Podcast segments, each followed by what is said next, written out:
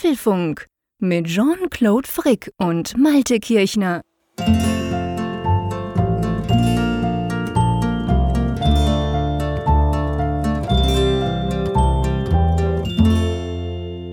Apfelfunk 217, aufgenommen am Mittwoch, 1. April 2020. Aber keine Sorge, das ist kein Aprilscherz, den wir euch jetzt hier darbieten in dieser neuen Folge des Apfelfunks, sondern es ist ein ganz regulärer, ein ganz normaler Apfelfunk in diesen ja durchaus verrückten und besonderen Zeiten. Aber weißt du, lieber Jean-Claude, was mich in dieser Zeit gerade mit Blick auf den Apfelfunk begeistert ist, dass unter völliger Einhaltung der gesetzlichen Vorgaben, was Abstände angeht, habe ich doch das Gefühl, dass man ziemlich vielen Menschen ziemlich nah sein kann. Ja, das stimmt. Das ist tatsächlich so. Also ich muss auch ganz ehrlich sagen, wir machen diesen Apfelfunk jetzt vier Jahre. Wir haben unglaublich viel Zuspruch ja von euch immer bekommen, aber im Moment kommt es mir tatsächlich so vor, ist es irgendwie nochmal anders. Es ist nochmal persönlicher. Wir kriegen sehr viel, sehr persönliche Zuschriften von euch, die uns auch schreiben, hey, toll seid ihr noch da, toll macht ihr quasi einfach weiter und, und, und ganz normal und so. Also es wird offensichtlich von vielen zumindest noch mehr geschätzt, was wir da gerade tun. Und es ist ja auch schön, wenn man mit seiner Community, die man ja im Laufe der Zeit auch immer besser kennenlernt, da einfach zusammen was Schönes machen kann. Und apropos Community, lieber Malte, diese Sendung ist ja live. Ja. Also jetzt am Mittwochabend spät, wo wir das aufzeichnen, hören uns im Moment, boah, fast 200 Leute zu. Erstaunlich, oder? Ja, Wahnsinn. Das freut uns ja immer jedes Mal, dass ihr euch dann extra hinsetzt und den Apfelfunk auch live mithört, was ja eben nochmal einen ganz anderen Aufwand darstellt, als wenn man eben im Podcatcher sich die Folge zu einem beliebigen Zeitpunkt anhört. Also herzlich willkommen. Wie immer sind unsere Zuhörerinnen und Zuhörer ja auch eingeladen, sich zu beteiligen. Das tun sie schon regel auf Twitter mit dem Hashtag Apfelfunk live. Da bekommen wir auch schon dann eben die Hinweise, alle zwei Tage ich Apfelfunk. das Überblick gefällt verloren. ja. ja, ja, das ist sehr dynamisch heute, muss ich sagen. Das ist schon, Aber, ist schon klasse. Ähm, ich sehe zum Beispiel, Rudi schreibt, meine erste Apfelfunk Live seit mehr als drei Jahren treuen Zuhörens. Ja, das freut uns natürlich. Und ihr da draußen, die das vielleicht im Podcatcher irgendwann dann hört, ihr verpasst nichts, ihr wisst es. Ich sage das immer, aber ich finde es wichtig, weil wir ja auch immer mal wieder neue Hörer haben. Es ist nicht so, dass diese Live-Sendung anders sich dargestaltet als das, was sie sowieso jede Woche machen. Der einzige Unterschied ist halt der, dass die, die jetzt gerade zuhören live, die können uns quasi kommentieren via Twitter und wenn wir zum Beispiel Mist erzählen oder wir können quasi Live-Feedback reinkriegen, was ja dann letztendlich die Sendung interessanter bzw. auch akkurater macht, wenn wir mal irgendwo nicht ganz so genau was wissen. Dann schreiben die sicher uns, wie es genau aussieht. Und das ist eigentlich der Vorteil an diesen Sendungen. Aber es ändert sich dahingehend nichts. Ihr müsst jetzt nicht am Donnerstag oder am Freitag das Gefühl haben, oh Mist, Mittwochabend hätte ich das gewusst. Und es ist ja so, wir machen das ja einmal pro Monat, gell, Malte? Es ist ja eigentlich jeder erste Mittwoch des neuen Monats ist so eine Live-Sendung, oder? Genau, das ist unsere Regel für Live-Sendungen im Audio. Und da jetzt kommt das kleine Aber, denn das ist tatsächlich ja in dieser Woche schon das. Eine Brücke. ja, genau, schon das zweite Mal in dieser Woche, dass wir uns ja live hören. Und beim letzten Mal haben wir uns sogar gesehen. Also heute Abend hören wir uns tatsächlich, nur wir sehen uns nicht. Aber das war am Montag ja anders. Das war Montag ja anders. Wir haben also bis, bis Montag hätte ich gesagt, wir haben da so einen kleinen Test gemacht. Jetzt kann man heute eigentlich sagen, wir haben eine mh, hm, etwas Neues aus der Taufe gehoben, nämlich Apfelfunk am Hörer. Das ist ähm, eine eigentlich eine Live-Show auf YouTube. Die haben wir ausprobiert, weil der Malte so eine coole Software gefunden hat und wir dachten, das müssen wir unbedingt mal testen. Wir haben ja sehr, sehr lange nicht mehr auf YouTube was gemacht. Das war unsere 50. Sendung, um genau zu sein. Die haben wir mal live noch auf YouTube gestreamt. Seit dann nicht mehr. Es gab natürlich verschiedene Filme, es gab die ganzen Frankfurt-Events, die wir da auf YouTube gestellt haben. Aber ansonsten ähm, haben wir uns bis jetzt von YouTube ferngehalten und jetzt mit Apfelfunk am Hörer der Live-Show haben wir da mal was Neues ausprobiert. Was ist die Idee dahinter, Malte? Ja, die Idee war, wie du schon sagst, erstmal einen Techniktest zu machen, aber wir haben das verknüpft mit einem Konzept, was wir schon mindestens ein Jahr in der Schublade hatten. Und es gab, gab jetzt auch schon Fragen, wieso habt ihr das nicht größer angekündigt? Ich wäre gern dabei gewesen. Man muss sagen, es war ja wirklich eine ganz spontane Idee am Wochenende, wo wir gesagt haben, ach, jetzt wollen wir es mal ausprobieren, es passt gerade Montag, lass es mal machen. Nicht jetzt groß warten, dann ist der, ist der ja. Spirit schon wieder raus, einfach mal loslegen. Und so ist das halt entstanden. Und das, das äh, inhaltliche Konzept ist halt, dass wir lange schon gesagt haben, ja, wir haben ja das Feedback in der Sendung, wir haben jetzt zum Beispiel bei den Live-Sendungen diesen direkten Rückmeldungskanal und auch sonst sind wir ja mit vielen Aktionen verschiedentlich mit unseren Hörern und Hörern verbunden. Gleichwohl war immer so der Wunsch da, den Hörer noch ein bisschen mehr in den Fokus zu rücken, ohne aber gleichzeitig den Apfelfunk in seinen Grundfesten jetzt zu verändern. Und da ist dann mhm. halt diese wunderbare Idee entstanden, das so ein bisschen additiv zu machen. Wir haben jetzt ja auch dieses Jahr, wo wir leider auf unser Live-Treffen verzichten müssen in Frankfurt. Wir mussten es ja bekanntermaßen absagen, den Termin, den wir im Juli hatten. Und ich denke, jetzt zurückblickend kann man sagen, also zu der Zeit, wo wir es gemacht haben, war noch gar nicht klar, welches Ausmaß das annimmt. Nein. Aber jetzt Nein. bin ich wirklich sehr froh mittlerweile auch, dass wir eben nicht mehr dann jetzt noch ein Event planen müssen mit sehr ungewissem mhm. Ausgang, ob es überhaupt stattfinden kann. Ja. Naja, lange Rede, kurzer Sinn. Auf jeden Fall Apfelfunk am Hörer ist halt so eine Sendung, wo wir eben mit euch in Dialog kommen wollen. Einerseits über den Chat, da habt ihr uns Fragen gestellt. Andererseits haben sich zwei Mutige gefunden, das waren der Olli und der Michael, die dann so ein wenig stellvertretend, finde ich auch für unsere Zuhörerschaft, dann sich haben zuschalten lassen und dann mit uns Gespräch gekommen sind. Und ich fand, das war eine wirklich nette, lockere Plauderrunde, die wir da hatten. Genau, also das ist auch die Idee von dieser ganzen Geschichte. Das hat, darum heißt es auch Abfunk am Hörer, das kann man ja verschieden verstehen. Einerseits, wir haben den Hörer in der Hand, ihr könnt uns anrufen, ihr könnt uns irgendwelche Fragen stellen, nur halt auf YouTube. Andererseits natürlich auch, dass wir ein bisschen näher bei euch sind oder ihr eben bei uns. Ihr könnt bei uns quasi in die Stube gucken oder in unsere Büros, wo wir das jeweils am Mittwoch aufnehmen. Und dann ja, dann sprechen wir einfach zusammen. Und wir hatten ganz viele, die zugeguckt haben live. Die haben auch dann über Kommentar, YouTube, Kommentarfunktion mit uns quasi interagiert. Und dann hatten wir den Olli und den Michael. Wir hatten den Herr Zeyer, Special Guest im Apfelfunk sozusagen. Der war auch dabei. Weil das Coole ist ja mit dieser Software, wir können, glaube ich, bis fünf Gell? Sechs. Vier, fünf, sechs, sechs, sechs, sechs Leute. Sechs Leute quasi zuschalten. Und ähm, die dann quasi reinnehmen. Und da könnt ihr quasi stellvertretend für andere, könnt ihr uns Fragen stellen und wir können ein bisschen zusammen diskutieren. Das Ganze kann man auf YouTube angucken, live, aber auch danach. Also wenn es euch mal interessiert, wenn ihr, wenn ihr jetzt denkt, ja, aber äh, was ist denn das Apfelfunk am Hörer? Verstehe ich gar nicht. Wir, wir packen den, den, den Link in die Show Notes. Das Ganze steht natürlich auf YouTube weiterhin zur Verfügung. Und ich glaube, man darf sagen, gell, aus diesem kleinen 20-minütigen geplanten Techniktest wurde eine fast zwei Stunden lange Show, bei der wir uns bestens amüsiert haben, das Feedback, das wir gekriegt haben von den Leuten, die das gesehen haben oder auch in den, in, jetzt gestern zum Beispiel noch auf YouTube, das war extrem positiv. Und ich glaube, gell, Malte, ich darf das hier ganz offen sagen, das machen wir wieder. Das wird was. Genau, das war auch ja die häufigste Frage, die wir dann tatsächlich dann am Tag danach gehört haben. Wann geht es denn weiter oder geht es überhaupt weiter mit diesem Format? Und wir können heute sagen, ja, es geht weiter. Wir haben uns beraten. Wie gehen wir damit um? Du hast es ja schon gesagt, wir hatten selber sehr viel Spaß bei der ganzen Sache. Einfach auch so, ja, dieses, diesen lockeren Talk dann mal zu führen und auch die Runde etwas aufzuweiten. Was, muss man ja auch dazu sagen, bei Video auch wesentlich besser funktioniert als bei Audio. Wenn man die Leute ja. sieht, wir haben das ja mal festgestellt beim Kfz-Podcast, dass wenn du zu dritt podcastest, wird es schon schwer, wenn du dich nur hörst, aber wenn du dich siehst, ist es schon eben ein ganz anderes Ambiente, in dem du eben unterwegs bist. Und ja, wir können jetzt die Katze aus dem Sack lassen, wann die nächste Folge laufen wird von Apfelfunk am Hörer.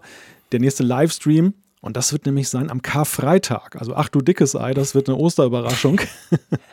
genau, also am Karfreitag, das ist, glaube ich, wenn ich mich nicht täusche, Freitag in der Woche, oder? Genau. Das Datum hast du jetzt wahrscheinlich gerade vor dir, das ist der 10., kann das sein? Der 10. März, genau. Ab 21.45 Uhr geht es wieder los.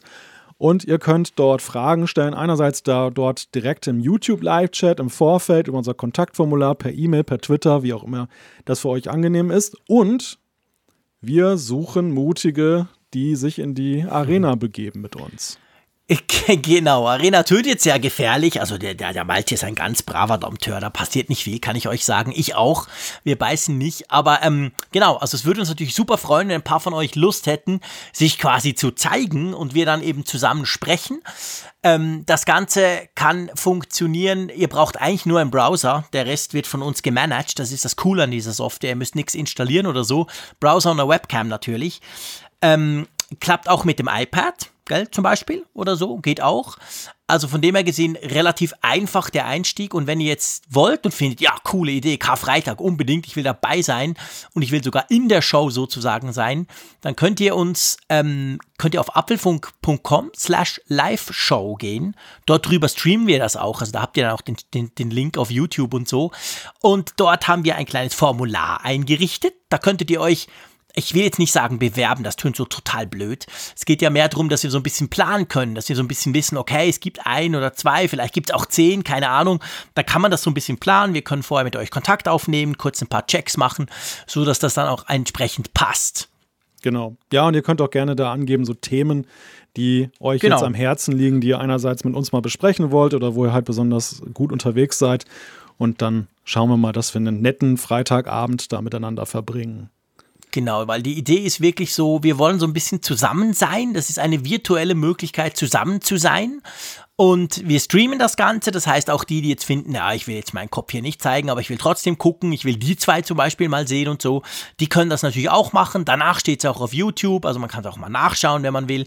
Das ist eine Sendung ohne Skript, ganz anders als der Apfelfunk, also von dem her so ein bisschen chaotischer vielleicht, ein bisschen unkoordinierter, sage ich mal.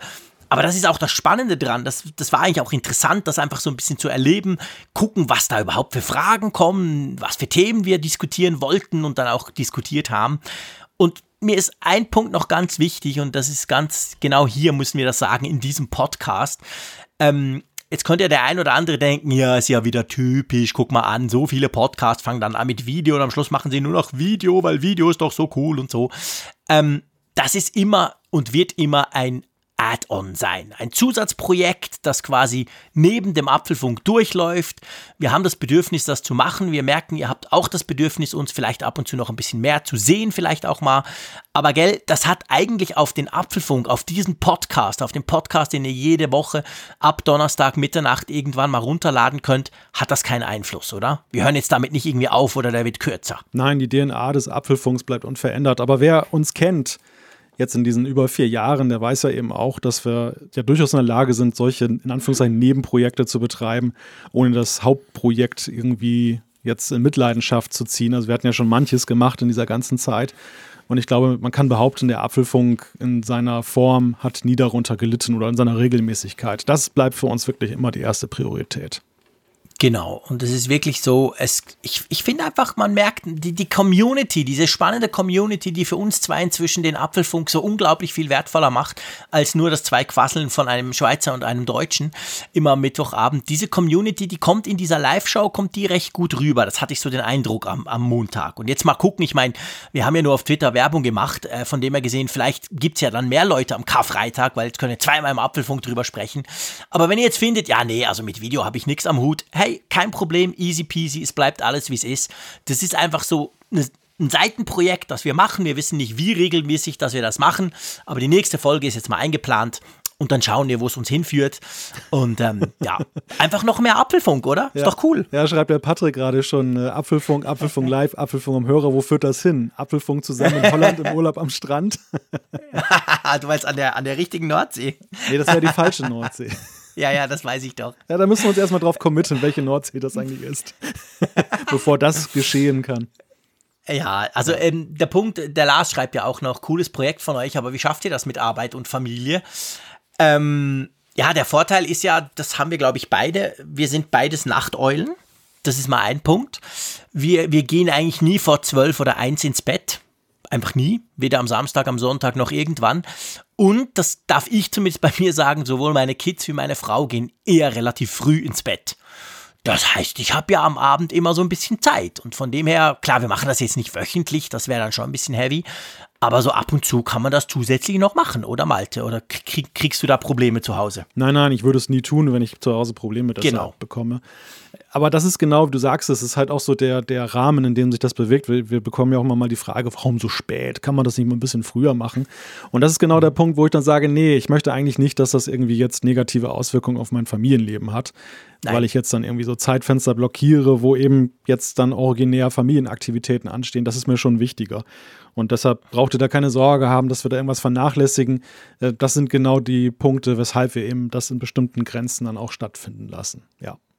Der Michael schreibt, dann ist Ostern ja gerettet. Und der Axel schreibt noch ganz wichtig, siehst du gutes Live-Feedback?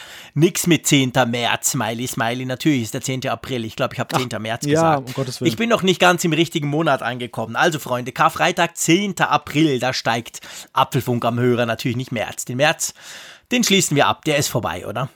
Ja, ja, genau. Der, den legen wir ad acta. Den legen wir ad acta. Der war schlimm genug. Aber gut, anderes Thema. Ähm, apropos Community, wir haben, wir haben heute langen Prolog, es ist mir durchaus bewusst, wir sind noch gar nicht bei den Themen, aber es ist einfach auch spannend. Es passiert einfach im Moment auch viel mit euch da draußen, muss ich ganz klar sagen, weil das nächste Thema ist dieses Folding at Home. Ihr erinnert euch vielleicht, wir haben ist das erst eine Woche her? Eine ja, Woche im her. letzten, krass, das erst im letzten Podcast Ja. haben wir ja in den Hörerzuschriften hatten wir ja jemanden, der uns auf Folding at Home aufmerksam gemacht hat, quasi diese Idee, dass man äh, seinen Rechner sozusagen laufen lassen kann, um dafür ähm, bei der Proteinfaltung gegen Corona zu helfen. Jetzt super vereinfacht ausgedrückt. Und ich muss auch wieder da sagen, hey Mensch, Malte, wenn wir irgendeinen dummen Vorschlag machen, es finden sich immer genug Leute, die mithelfen, oder? Ja, den Vorschlag, der, der kam ja nicht mal originär von uns, sondern das hatte ja ein, ein Hörer im Feedback gesagt. Aber wir haben ja, wir sind ja auf den Zug aufgesprungen und haben dann gesagt, hm, witzige Idee, machen wir doch mal so ein Apfelfunk-Team auf. Und ja, jetzt sind wir wieder an dem Punkt, wo du ja zu Recht mich mal in die Schranken gewiesen hast, wo du sagtest, du denkst, äh, da machen nicht viele mit, haha, äh, die Erfahrung lehrt uns anderes. Und ja, hier sind wir wieder. Äh, denn es ist wirklich Wahnsinn. Jetzt nach einer Woche, es sind hier, wir sind mittlerweile schon mit dem Team auf Platz 4308 von insgesamt 246.000 Teams, die es da gibt bei Folding at Home, die da eben dann da rechnen, um was dann gegen ein böses Virus dann zu finden. Und wie viele haben wir aktuell? Wie viele sind denn das überhaupt? Das, das geht ja hier über eine riesige Bildschirmseite. also Active CPUs wird ja angezeigt mit 126. Es sind, glaube ich, ein Genau, bisschen weniger, ich- weil einige eben da mit mehreren Prozessoren da am Werke sind. Ja, also der Bubat, ich weiß nicht, was der laufen hat. Der hat wahrscheinlich ein eigenes Atomkraftwerk im Garten und hat eine Rechnerfarm. Am, der hat so viele Punkte, weil es gibt ja, ihr müsst euch vorstellen, also quasi diese Berechnungen werden ja gemacht und dann gibt es ja sozusagen Punkte, wenn man so ein Paket durchgerechnet hat. Und anhand von diesen Punkten, das geht dann als Credit, wird das Ganze dann quasi ähm, gibt so ein Ranking. Und seien wir ehrlich, gerade wir zwei, gell, bei allem Positiven und wie toll das Folding at Home ja auch ist und wie wichtig, aber es braucht schon noch so ein bisschen den spielerischen Aspekt, dass man das dann wirklich auch durchzieht, oder? Ja, absolut, absolut. Und naja, ich meine, wir, wir kamen ja auch heute schon die Frage, warum wir nicht dann bei den Top 10 dabei sind. Erstmal muss man sagen, die Top 10 das ist ja irr, irrwitzig, wie viele Credits die schon haben. Du hast gerade den Bubat angesprochen mit 4,5 Millionen Credits. Ähm, Das ist da eine wahnsinnige Zahl. Keine Ahnung, was der macht, Er aber ist geil. 61 äh, sogenannte Work Units dann, dann bearbeitet. Wir beide sind ja dagegen Waisenknaben. Wir sind weitaus tiefer. Ich bin, glaube ich, aktuell, ich gucke gerade 1720, zwei Work Units. Du bist mit deinem Atomkraftwerk ja dann über mir. Ich bin ein bisschen besser unterwegs, Ja, genau. Das ist klar, du hast doch viel bessere Prozessoren als ich. Aber ich habe festgestellt, ich bin ja so wie du momentan im Homeoffice und ich habe das Ding Mhm. hier wirklich laufen lassen, nicht im Idle-Zustand, sondern permanent. Mhm. Und das war schon ein ziemliches Turbinen-Feeling hier. Also es war schon wirklich. bei der- deinem iMac Ja, ja, 2014. der ja. war ordentlich am Schnaufen und Ja. ich musste dann das doch ein bisschen zurückfahren. Ich habe, man kann das über den, den äh, Web-Client, beziehungsweise das Web-Interface, kann man das Mhm. steuern, dass man sagt, dass er das nur im Idle macht. Und Mhm. ähm, ja, das habe ich dann etwas reduziert. Dadurch komme ich jetzt nicht auf so astronomische Werte wie andere. Ja, genau. Also das ist, ähm, das muss natürlich jeder für sich wissen, wie man das macht. Also ich hatte, ich hatte es mal, ich hatte mal laufen lassen. Ich glaube einen Tag oder so. Da war mein iMac schön. Das, das Coole am iMac Pro muss man wirklich sagen, ist ja, dass der, wenn er solche Geschichten rechnet und dann irgendwie im, im Task Manager quasi 1400 Prozent sind am Rechnen, nur dieser Client, dann höre ich nichts. Also das Ding ist genau gleich leise, wie wenn ich, wie wenn ich sonst arbeite und da schläft er ja vor sich hin. Der einzige Unterschied ist, dass er hinten ziemlich heiße Luft rausbläst und zwar richtig heiße. Also das ist krass, das merke ich dann. Also man merkt dann eigentlich, selbst wenn ich kein Tool hätte, das mir noch anzeigt, wie die Prozessoren und welche Cores jetzt gerade was tun. Ich habe so ein Tool, aber dann, dann würdest du es einfach merken, weil du merkst, der ist zwar total leise, aber hinten kommt richtig, richtig heiße Luft raus, die er da rauspustet.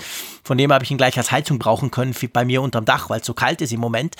Aber ähm, es, der Client, der ist schon noch so ein bisschen Gewöhnungsbedürftig. bei aller Liebe und wie wichtig und wie toll das ist, aber das Ding sieht aus wie 1985 programmiert, was mich grundsätzlich schon mal ein bisschen abschreckt. Und seien wir ehrlich, auch SETI at Home, das berühmteste von diesem ähm, Corporate-Rechnung-Dinger, das ja 20 Jahre lang auf Sendung war sozusagen, da ging es ja darum, Außerirdische zu suchen, das haben wir uns alle auch nur installiert wegen dem geilen Bildschirmschoner und nicht unbedingt, weil wir jetzt Außerirdische finden wollten.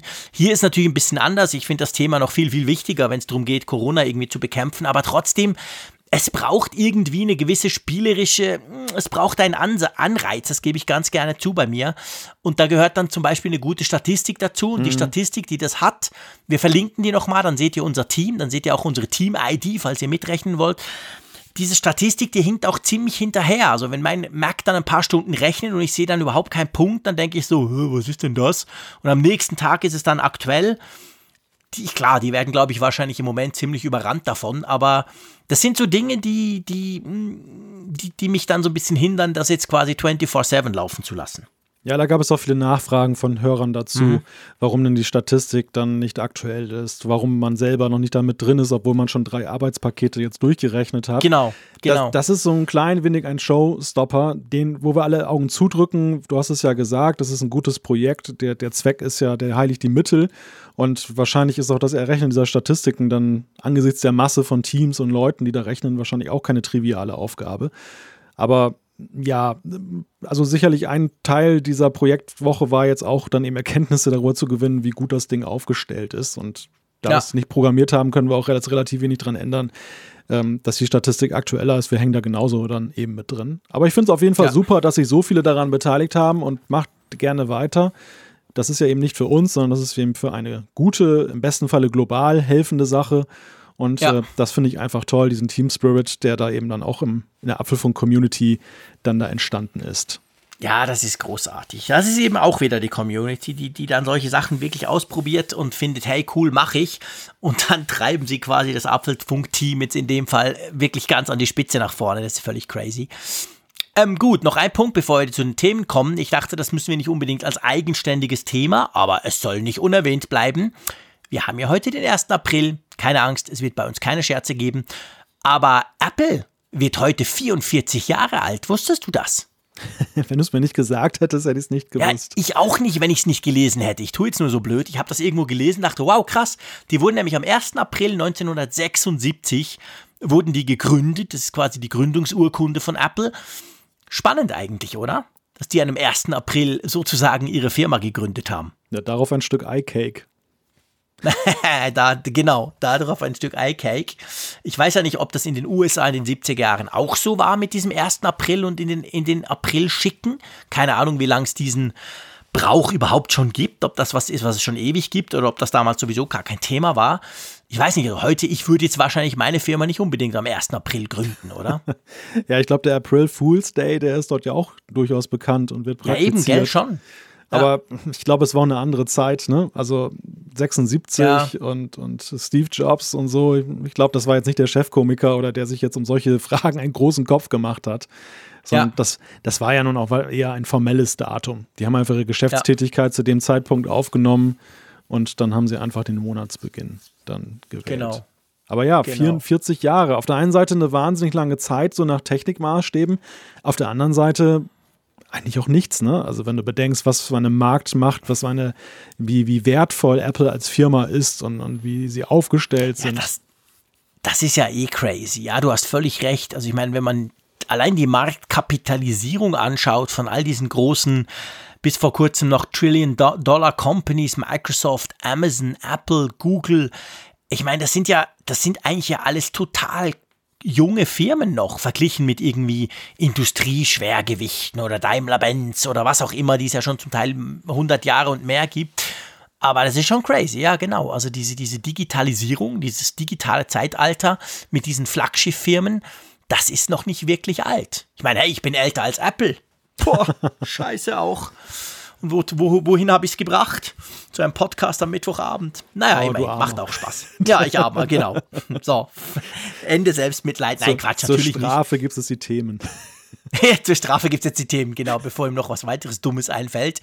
Genau, lass uns zu den Themen kommen. Ich muss noch kurz die Zeit ähm, aktualisieren. Ihr wisst ja, ja, es gibt zwei Hörer, die das cool finden, darum tragen wir das immer schön ein. Bist du auch böse heute also, unterwegs?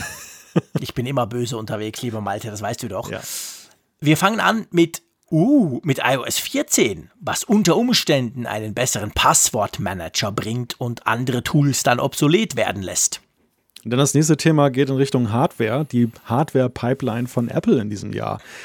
Da gibt es ja viele Faktoren, die da reinwirken. Einer, einer, ist, dass die Leute bei Apple auch von zu Hause aus arbeiten. Wir sprechen mal über HomePod, Apple TV, iMac und mehr. Dann hat Apple ein bisschen Geld ausgegeben. Wie das zu einer besseren Wetter-App führen könnte, das besprechen wir dann auch noch. WatchOS 7 wirft auch seinen Schatten voraus. Und ein Schwerpunkt soll sein, Aktivitätsringe für Kinder auch anzubieten. Dann haben wir wieder die Apfelstücke, wo es um eine komische Nummer geht und Updates für iWork. Ja, und dann natürlich die Umfrage der Woche und Zuschriften unserer Hörer. Da finden wir sicherlich dann auch ein Plätzchen für.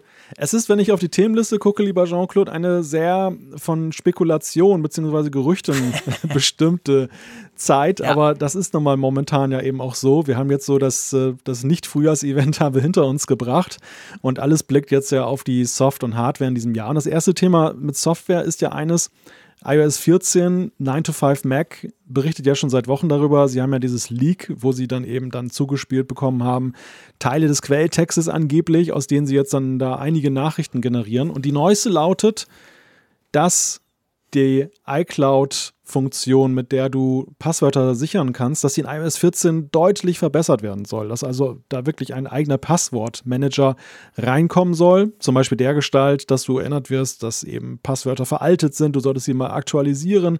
Aber das ist ja auch einiges mehr denkbar, wenn man so One Password sich zum Beispiel anguckt oder NPass oder wie sie alle heißen. Was denkst du, würdest du dann das als Passwortmanager mehr nutzen als jetzt oder nutzt du es überhaupt? Ähm, das kommt halt sehr stark drauf an. Also ich muss sagen, ich nutze es, einfach weil es so wahnsinnig praktisch ist. Einmal das Gesicht aufs iPhone halten, rucki zucki und ich bin bei Webseiten eingeloggt etc.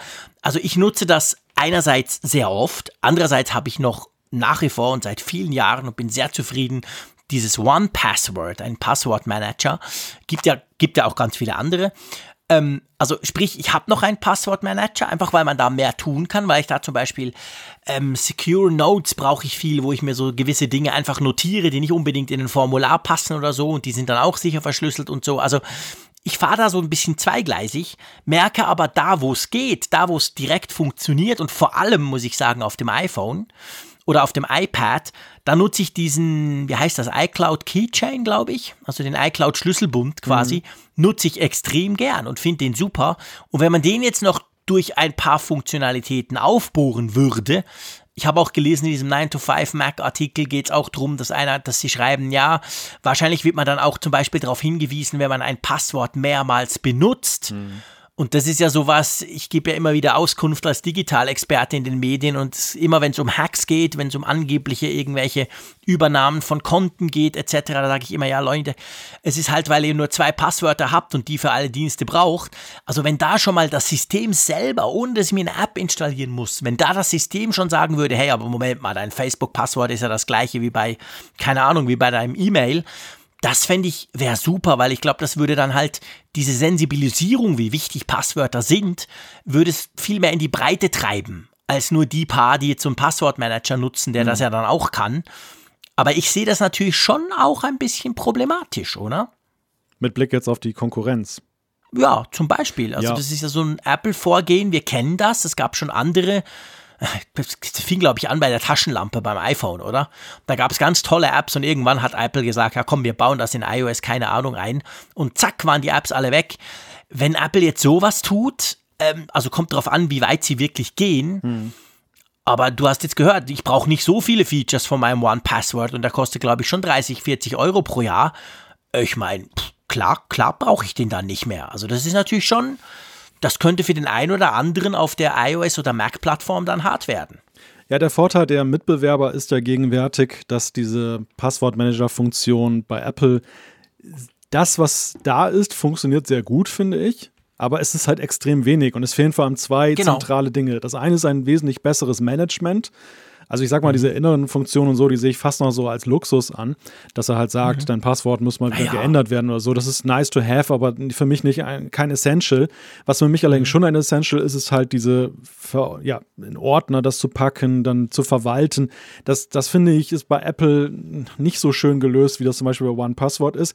Der zweite Punkt, und das soll da drin auch sein in iOS 14, ist eben diese One-Time-Passwörter, diese Zwei-Faktor-Authentifikation, die ja nun einen wesentlich höheren Stellenwert mittlerweile eben bekommen mhm. hat.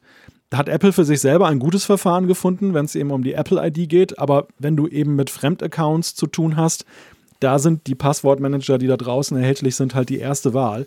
Und wenn das Apple integriert, also dann muss OnePassword zumindest sein, sein Modell mit der Bezahlung deutlich mal über, überdenken, weil ich glaube dann nicht, dass man, dass da mehr viele Leute so kostspielige Abos dann abschließen. Was glaube ich auch ein Punkt ist, das wird natürlich Apple in die Hände spielen. Das OnePassword war immer schon teuer, war aber immer so ein mhm. Einmalpreis.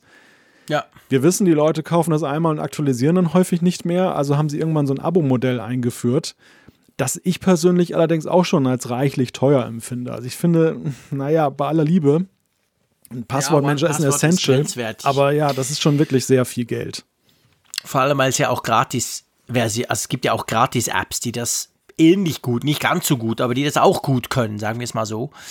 Ähm, was natürlich halt schon noch für ganz generell für Passwortmanager spricht. Und ich will es jetzt nicht nur auf dieses One-Password ähm, reduzieren. Es gibt ja noch Dashlane zum Beispiel, was ich recht cool finde, oder äh, LastPass und es gibt ja ganz viele. Die sind natürlich im Allgemeinen plattformübergreifend. Also dann kann der, der Frick mit seinen 200 Android-Smartphones halt auch noch rumlaufen und hat das Zeug auch noch alles dabei, was natürlich logischerweise so, so, so ein Apple-eigener ähm, Passwortmanager nicht machen könnte. Die Frage ist dann auch beim Mac, wir sprechen jetzt hier von iOS 14, müsste ja dann an und für sich auf dem Mac genau gleich funktionieren, weil der iCloud-Schlüsselbund funktioniert ja im Moment auf Mac auch. Stellt sich die Frage, ist das so oder eben nicht? Oder kommt der Mac dann später und so? Also es gibt schon noch einige offene Fragen. Aber ja, also so als Hersteller eines Passwortmanagers, vor allem wenn ich zum Beispiel nur für iOS sowas mache, da würde ich mir jetzt ein bisschen anfangen, Sorgen zu machen. Das muss man ganz klar sagen. Also ich denke, auf dem Mac werden wir das definitiv auch sehen. Dass das jetzt nur auf iOS 14 bezogen wird in der Berichterstattung, hat, glaube ich, vor allem damit zu tun, dass eben ja 9 to 5 Mac irgendwas zugespielt bekommen hat mit iOS 14. Also sie, sie können nur mutmaßen in Richtung der anderen Plattformen, da haben sie augenscheinlich nichts. Auch ihre WatchOS-Erkenntnisse sind ja alles so Sachen, die sie eben in iOS 14 gefunden haben mit der Watch-App. Mhm. Also ich denke schon, dass das eben dann auch auf dem Mac da sein wird, definitiv. Und ähm, ja. Aber du hast recht, es ist natürlich der, der Unique Selling Point der anderen wird dann sein, und das beherzigen ja auch viele heute schon, die haben ja dieses Angebot, dass du dann eben zum Beispiel auch bei Windows das nutzen kannst. Und das ist, denke ich, gerade für viele Business-Nutzer ist das ein großer Faktor, weil ja in ganz vielen Firmen ja eben nicht Macs stehen, sondern eben dann PCs mit, mit Windows genau. installiert. Und wenn man da jetzt übergreifend arbeiten will, dann ist natürlich ein Passwortmanager klasse, der eben dann diese Plattform auch unterstützt. Und ich glaube nicht, dass wir von der iCloud Keychain eine Windows-Version sehen werden. Nein, nein, nein, auf keinen Fall. Das denke ich auch nicht. Also es würde auch überhaupt keinen Sinn machen, irgendwie für Apple, für die Nutzer unter Umständen natürlich schon. Ähm, ja, auf jeden Fall interessant. Also all diese Feature, die ja aus diesem Leak der 9 to 5 Mac ja zugespielt wurde, herauskommen, die lassen ja schon so ein bisschen drauf schließen. Korrigiere mich, Malte, wenn ich Mist erzähle, aber dass dieses iOS 14 unter Umständen größer wird, als man das denkt. So update-mäßig. Da ist ja recht viel drin, was wir uns entweder schon länger gewünscht haben oder was wir, was wir vielleicht gar nicht unbedingt überhaupt nicht damit gerechnet haben, oder? Ja, ich, ich weiß gar nicht, welche Erwartungen ich überhaupt mit, mit Blick auf iOS 14 habe, muss ich dir sagen. Äh, mhm. Es ist schon aber ja der Trend erkennbar, auch der letzten Versionen, dass Apple sich nach und nach sehr im Detail liegenden Funktionen annimmt, die sie dann aber wirklich dann neu aufbereiten und ausweiten. Wir haben nachher ja auch noch so ein Thema, was in die Richtung gehen könnte, mit der Wetter-App, um es mal vorwegzunehmen. Und mhm das haben wir ja schon in den letzten Jahren gesehen. Apple nimmt irgendeine App, entwirft sie von Grund auf neu und dann haben wir plötzlich dann Funktionen, die wir eben sonst nur über Dritt-Apps bekommen haben vorher. Ja. Das braucht nicht jeder, aber die, die es brauchen, die ja frohlocken und die Dritt-App-Entwickler meistens nicht so sehr. Das ist so ein bisschen weg von diesem, dass so im System selber Dinge liegen, die jetzt ganz mhm. groß mhm. äh, game-changing sind wo ja. ich auch ehrlich gesagt nicht so wirklich weiß im Moment, welche das denn sein sollten. Also diese Systeme sind natürlich nach über zehn Jahren dermaßen ausgereift, dass man sich jetzt schwerlich ja. vorstellen kann. Es sei denn, es sind wirklich so Dinge, so AR-Kit, sage ich mal so, in die, die Richtung gehend, in, in Vorgriff auf eine Hardware, die da kommt. Das, das ist natürlich schon ein Game Changer. Jetzt auf dem iPhone fühlt es sich nicht so an, aber spätestens, wenn wir mal eine Brille, die das kann, auf der Nase mhm. haben, werden wir sehen, dass das ein Game Changer ist, buchstäblich sehen. Aber ansonsten liegt ja eben das Ganze eher so in der Verbesserung. Großes Thema, was immer wieder angesprochen wird, ist natürlich die Fehlerkorrektur. Also es gibt viele, die Apple ja sehr dafür äh, kritisieren, dass eben die Software auch durch ihre gestiegene Komplexität fehlerbehafteter geworden ist. Und Bugfixes bzw. Verbesserungen von Dingen, die nicht so toll funktionieren. Das freut zwar Ach, irgendwie komm. jeden, aber Echt? das, das, das merkt halt kaum einer jetzt als Positiv-Feature. ja, du hast recht, genau. Wo stehen wir im Moment bei, der, bei iOS 13.4? Ja, jetzt kommt ja und wir hatten ganz viele Dazwischenversionen noch. Also, ja, naja. ja. Da passiert eine Menge. wenn man sich das anschaut, das stimmt natürlich. Das ist natürlich etwas, was immer dagegen spricht, gegen diese großen Releases, weil man so denkt, weil man gleich im Hinterkopf hat, ja, kriegt Apple das dann wirklich hin oder gibt es dann wieder 200 Patches in den Wochen danach und so. Ähm, ja, ich bin ja da selber immer ein bisschen hin und her gerissen. Ich will natürlich, wie immer, wie der Schweizer sagt, Füviru Zweckli. Also das heißt, ich möchte eigentlich gern die Software, die ganz viele geile neue Features bringt, aber bitte ohne Fehler. Das ist schwieriger geworden. Das haben wir mit iOS 13 auf die harte Tour gelernt. Obwohl da ja auch so viel, ja doch, es war schon einiges neu drin, aber es war jetzt trotzdem nicht komplett alles anders. Also, ja, das muss man natürlich mal abwarten, was dann wirklich, ich meine, wir haben es ja auch schon diskutiert, wir wissen ja bei diesem iOS 14 Leak auch nicht, was ist das für eine Version? Ist das eine mhm. Version, wo sie mal alles reinpacken durften, so nach dem Motto, jeder, der will, haut rein und am Schluss fliegt dann 80 Prozent wieder raus von dem Zeug oder so? Also man kann ja das gar nicht einschätzen. Wir wissen ja überhaupt nicht, ja, was das da ist, was, was 9 to 5 Mac bekommen hat. Und ich gebe zu bedenken, also ich denke nicht, dass 9 to 5 Mac jetzt Informationen nachgeliefert bekommen hat, sondern sie haben irgendeinen mhm. Stand bekommen, der, wenn ich das jetzt genau. zurückrechne, genau. wann sie angefangen haben mit der Berichterstattung von Februar zurückdatiert. Ja. Mindestens, wenn nicht sogar älter. Und da muss man natürlich sagen, war die Welt noch eine andere. Also die Frage, inwieweit die, Stimmt, die Faktoren, die auch Apple ja betreffen, die, die Apple-Mitarbeiter aus dem Apple Park arbeiten auch zum größten Teil zu Hause. Wir, wir haben äh, ja schon mal darüber gesprochen, dass das die Arbeit beeinflusst, weil die Arbeitsabläufe jetzt für sie auch neuartig sind, dass sie nicht in ihrem Raumschiff sitzen. Das kann ja auch dazu führen bei der Software, dass das ein oder andere jetzt nicht mehr im Zeitplan ist und dass man dann gar nicht mal, weil man es nicht hinkriegt, jetzt so funktionell, aber weil einfach die Zeit jetzt wegläuft, man daher sagt, mhm. okay, in iOS 14 werden wir es nicht reinpacken, das wird dann eher was entweder für 14.5 oder 14.4 mhm. dann nach einem halben Jahr oder eben für die 15 werden das haben wir ja auch schon, ja schon mal gesehen, das ist ja nicht ohne Präzedenzfall mit iOS 12, wo sie ja damals ja dann eben auch auf die Bremse getreten haben. Deshalb haben wir ja gerade so viel in iOS 13 vorgefunden. Ja. Da waren ja viele Features drin, die waren für 12 schon in Aussicht gestellt, die hat man aber zurückgestellt, weil man eben ja diese damaligen Sicherheitsprobleme und Performanceprobleme vor allem aus der Welt erstmal schaffen wollte. Ja, ja, ja, genau. Eben, also das muss man alles extrem noch mit Vorsicht genießen, diese Ideen, die da im Moment rumgeistern.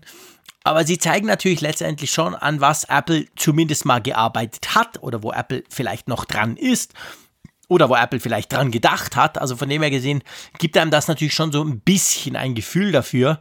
Aber was dann am Schluss rauskommt, das werden wir letztendlich erst an der virtuellen WWDC erleben, oder? Da wird Apple uns dann sagen, was wir zu erwarten haben. Apropos erwarten, du erlaubst, dass ich diesen, diese, diesen, diese wackelige Brücke rüberbaue ja, zu unserem Ball, nächsten Thema. Den Ball habe ich dir doch zugepasst gerade. Ja, den Ball hast du mir zugepasst, genau. Ich muss dann nur noch versenken. Es geht um Hardware dieses Mal, also nicht um, nicht um Software, sondern es geht um Hardware. Es geht konkret um Apples Hardware Pipeline. Und da ist, laut einem Bericht von Bloomberg, da, da ist einiges in der Pipeline. Ich wage mal zu behaupten, diese Pipeline ist relativ voll, oder? Ja, entschuldige, dass ich noch schmunzle gerade, weil dieses Bild mit dem Fußball lässt mich gerade nicht los. Ja, ich weiß genau, was du denkst. Erklär das mal unseren Hörern bitte. Ja, Die glauben uns das sonst nicht. Als ich, als ich dich da besucht habe, Anfang, Anfang März, da war es nämlich so, da bin ich, äh, ehe ich mich versah und wirklich angekommen bin, bei dir zu Hause, äh, war ich schon in einem Fußballspiel mit deinen beiden Jungs und dir. Und, und wir, haben, wir beide haben dann ein Team gebildet und haben dann versucht, dann erfolgreich zu sein. Also es gibt dieses Zupassen wirklich des, des Balles, ja. Genau, wir haben das wirklich ausprobiert. Es war vielleicht nicht ganz so elegant, wie wir das inzwischen nach vier Jahren Apfelfunk hier im, im Podcast machen. Aber man muss wissen, ich habe ja zwei Buben, die sind, ähm, Moment, die haben jetzt gerade Geburtstag gehabt, die sind irgendwie neun und elf. Jetzt ganz frisch aktuell und die sind total Fußball begeistert. Das heißt, ich spiele auch selber sehr viel Fußball, obwohl ich überhaupt nicht Fußball spielen kann. Aber ja, man muss ja irgendwie die, man muss die irgendwie bewegen. Und das ist eigentlich so, wenn jemand kommt, vor allem jemand, den sie gefühlt ja kennen, weil sie ja wissen, hey, der, der, der Papa geht ja immer am Mittwoch mit dem Malte sprechen. Also der Malte ist bei uns ja ein Begriff, war schon vorher, bevor er dann bei uns leibhaftig aufgetaucht ist. Und drum, solche, wenn wir solchen Besuch kriegen, ist völlig klar, hey, da muss man Fußball spielen mit dem. Egal, ob der das will oder nicht. Und drum war das Malte auch so. Ich glaube, du durftest kurz ein Wasser trinken mhm. und dann wurdest du gleich in unseren Garten gezerrt. Und dann haben wir zusammen Fußball gespielt, aber es war ganz lustig. Ja, es war wirklich lustig. Es war, ich habe vor allem festgestellt, dass ich Fußballqualitäten habe, von denen ich gar nicht wusste vorher. Siehst du? Ja, das ging mir auch so vor ein paar Jahren. Ja, aber zur Pipeline, ja, genau. zur, zur Hardware-Pipeline von Pipeline, Apple. Genau. Also vielleicht erstmal zum Status Quo. Ich habe es ja gerade schon angedeutet, bei Apple ist ja auch Homeoffice angesagt im großen Umfang. Und die Mitarbeiter, denen ist jetzt äh, bedeutet worden, dass sie auf jeden Fall wohl noch bis Mai von zu Hause aus arbeiten werden. Wenn man sich die Situation in den USA anguckt mit Corona, halte ich das auch für sehr realistisch. Dort tobt es ja nach meinem Gefühl schlimmer fast als im Rest der Welt gegenwärtig. Mhm. Mhm. Und Apple macht auch schöne Sachen daraus. Also sie gehen wie immer konstruktiv damit um. Es gibt auch dann als, als Side Note einen internen Fotowettbewerb, wer das schönste Homeoffice hat. Finde ich irgendwie auch charmant. Also könnte man auch ja. irgendwann mal aufgreifen hier im Apfelfunk. aber nicht oh, jetzt. pass auf, da ja, kriegen ja. wir gleich wieder hunderte Fotos, jetzt, was nicht, ja aber auch cool wäre, genau. Ja, ja, genau. Und äh, ja, wir sprechen noch über Rahmenbedingungen, Kommunikation, finde ich auch interessant. Da sprechen wir vielleicht gleich nochmal drüber. Auf jeden Fall die Pipeline. Mhm. Und da ist mhm. eben die, da gibt es einen Bloomberg-Bericht, in dem die Rede ist, es soll einen neuen HomePod geben. Es soll ein. oh, Entschuldigung, ich habe mich gerade verschluckt. Vor Freude wahrscheinlich. Ja, ja, natürlich, genau. Du, ich bin total begeistert. Du bist ja der HomePod-Besitzer von uns beiden hier. Also das ich ja, weiß. Ja, ja. Ich habe drei davon. Das, das, hast du ja gesehen, genau. Ich habe nicht Und ich finde die ja auch geil. Einmal mehr. Die tönen super. Ich finde, die sehen auch knuffig aus. Ich habe ja mehr Problem mit dem Bewohner oder der Bewohnerin. Aber hey, vielleicht gibt es ja einen HomePod, wo man Google Assistant draufknallen kann. Dann werde ich mir noch einen vierten kaufen. Ich glaube, in diesem Jahr ist vieles möglich, aber das auch nicht. Nein, ich glaube das definitiv nicht. Ja, aber komm, lass uns gleich da mal. Wir, ja. wir gehen nachher noch durch die ganzen genau, Gerüchte durch, genau. aber lass uns gleich beim HomePod, weil der ist, wird relativ prominent ja erwähnt. Und der HomePod, ich meine, wir haben ja schon oft drüber gesprochen, was ist denn jetzt mit diesem HomePod? Den gibt es jetzt seit eineinhalb Jahren bei uns in Europa. Ich glaube seit zwei. Ja, ich glaube seit, nee, seit, doch, wahrscheinlich seit plus minus zwei, in den zwei, USA, ja. oder? So, hm. Und auf jeden Fall schon länger. Und da gab es ja bis jetzt nie irgendein ein Refresh. Es gibt ab und zu Software-Updates. Klammer auf, man merkt nie was, was anders ist, Klammer zu. Also, ähm, der tut vor sich hin, der dudelt, der kann immer noch so wenig wie am ersten Tag. Ähm, und das wenige kann er immer noch so gut. Also, und da stellt sich jetzt die Frage, ja, ich weiß nicht, wie es dir geht. Ich habe beim HomePod eigentlich ausschließlich softwaretechnische Wünsche. Und mhm. natürlich spielen die vor allem mit Siri zusammen, aber eben auch mit dieser Beschränktheit, mit diesem, der kann ja eigentlich nichts. Aber die Hardware, wow, die ist geil. Also selbst meine tollen Sonos-Boxen verkriechen sich immer ganz peinlich berührt in die Besenkammer, wenn der HomePod mal loslegt. Also von dem her gesehen, da, da, ich weiß gar nicht, was ein neuer HomePod können soll. Macht endlich ein Software-Update, dass der richtig spannend wird. Wäre jetzt so meine Meinung. Ja, zumindest wenn man an der Grundkonzeption festhält. Also ich gebe dir recht, akustisch und diese ganze Audiogeschichte auch mit der Vernetzung. Erstens ist in starkem Maße ein Software-Thema, weil in dem Ding steckt so viel potente Hardware drin. Da könnte mhm. man noch viel mehr mitmachen, wenn man wollte. Es ist ja eine Frage der Programmierung und eben der Möglichkeiten und natürlich der genau. Steuerung. Genau. Aber, und da bin ich bei der Hardware, es gibt einen Punkt, der mir von Anfang an aufgefallen ist und wo ich auch denke, im Jahre 2020, ich würde fast sagen, es ist fast nicht mehr zeitgemäß, ein reines Audio-Device nur zu haben. Das ist die Frage, er zeigt halt nichts an. Du hast nur dieses bunte Ding da oben drauf, das dann halt mhm. so ein bisschen so einen Knight Rider-Effekt hat, wenn Kit dann eben mit einem spricht. Aber das war es dann eben auch. Und Mhm. Alle anderen Smart Devices, ich weiß, Apple sieht das nicht jetzt irgendwie in Analogie zum Beispiel zu den Amazon-Geschichten, die ja sehr erfolgreich sind und den Google-Geschichten, aber all diese Hersteller gehen ja eindeutig in eine Richtung, dass sie eben immer mehr Displays und immer größere Displays da verbauen und auch vor allem auch in puncto Funktionen halt sehr viel mhm. Content draufpacken, der eben was anzeigt. Und ich finde, bei Apple ist das wirklich so ein Ding, das, das, da ist doch so ein super A-Prozessor drin und so, der ist auch sowieso völlig unterfordert, damit nur Musik abzuspielen. Warum hat das kein ja. Display? Also, und, und Apple hätte ja viel anzuzeigen. Hm. Das ist ein spannender Punkt. Das ist definitiv ein sehr spannender Punkt. Der wurde übrigens wirklich im Februar 2018 vorgestellt, also beziehungsweise auf den Markt gebracht. Also sprich, ja, der ist jetzt genau zwei Jahre alt. Bei uns kam er ja dann ein bisschen später. Ähm, ich glaube, also bei uns, bei uns ist er gar nicht da offiziell in der Schweiz, hallo Apple, aber in Deutschland. Ähm, das Interessante ist ja, ich habe diese gleiche, diese, dieses, dieses gleiche, ähm, diese Transformation, sage ich mal, hatte ich mit meinen Google Home Devices. Ich hatte so ein Google Home Mini lange da und dann sogar einen normalen Google Home. Das sind auch einfach Lautsprecher, kannst du mitsprechen. Da ist der Google Assistant drin, Klammer auf, super geil, Klammer zu. Und dann spielt er Musik. Der tönt scheiße, aber okay. Und dann gab es diesen Google Home Hub, der inzwischen Google Nest Home Hub, keine Ahnung heißt. Sprich genau das gleiche, nur mit Display, aber mit einem großen Display, so 6 Zoll, 7 Zoll, irgend sowas. Und ich muss sagen, das hat unendlich viel ausgemacht. Da macht es plötzlich viel mehr Spaß, nach dem Wetter zu fragen, nach irgendwelchen, egal, nach irgendwelchen Sachen. Und da stellt sich natürlich die Frage, geht Apple in die Richtung? Weißt du, so ein richtiges Display? Oder gibt es mehr so ein kleines knuddeliges Ding, das dann oben drauf klebt, so quasi anstelle von diesem Bubble, der jetzt da so komisch leuchtet, da dann so eine Art Display? Also, das sind für mich schon noch zwei unterschiedliche Paar Schuhe, oder? Ja, ja, klar. Also es gibt unterschiedliche Arten, das zu realisieren oder was du damit machst.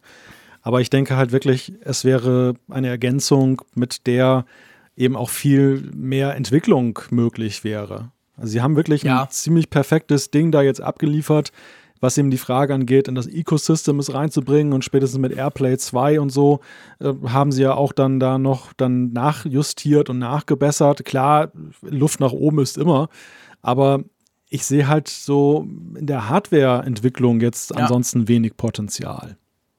Ja, Nee, das stimmt. Das es einmal sagt, man macht einen so. kleineren oder irgendwie sowas in der Richtung, klar, das kann man natürlich auch unter Innovation verbuchen.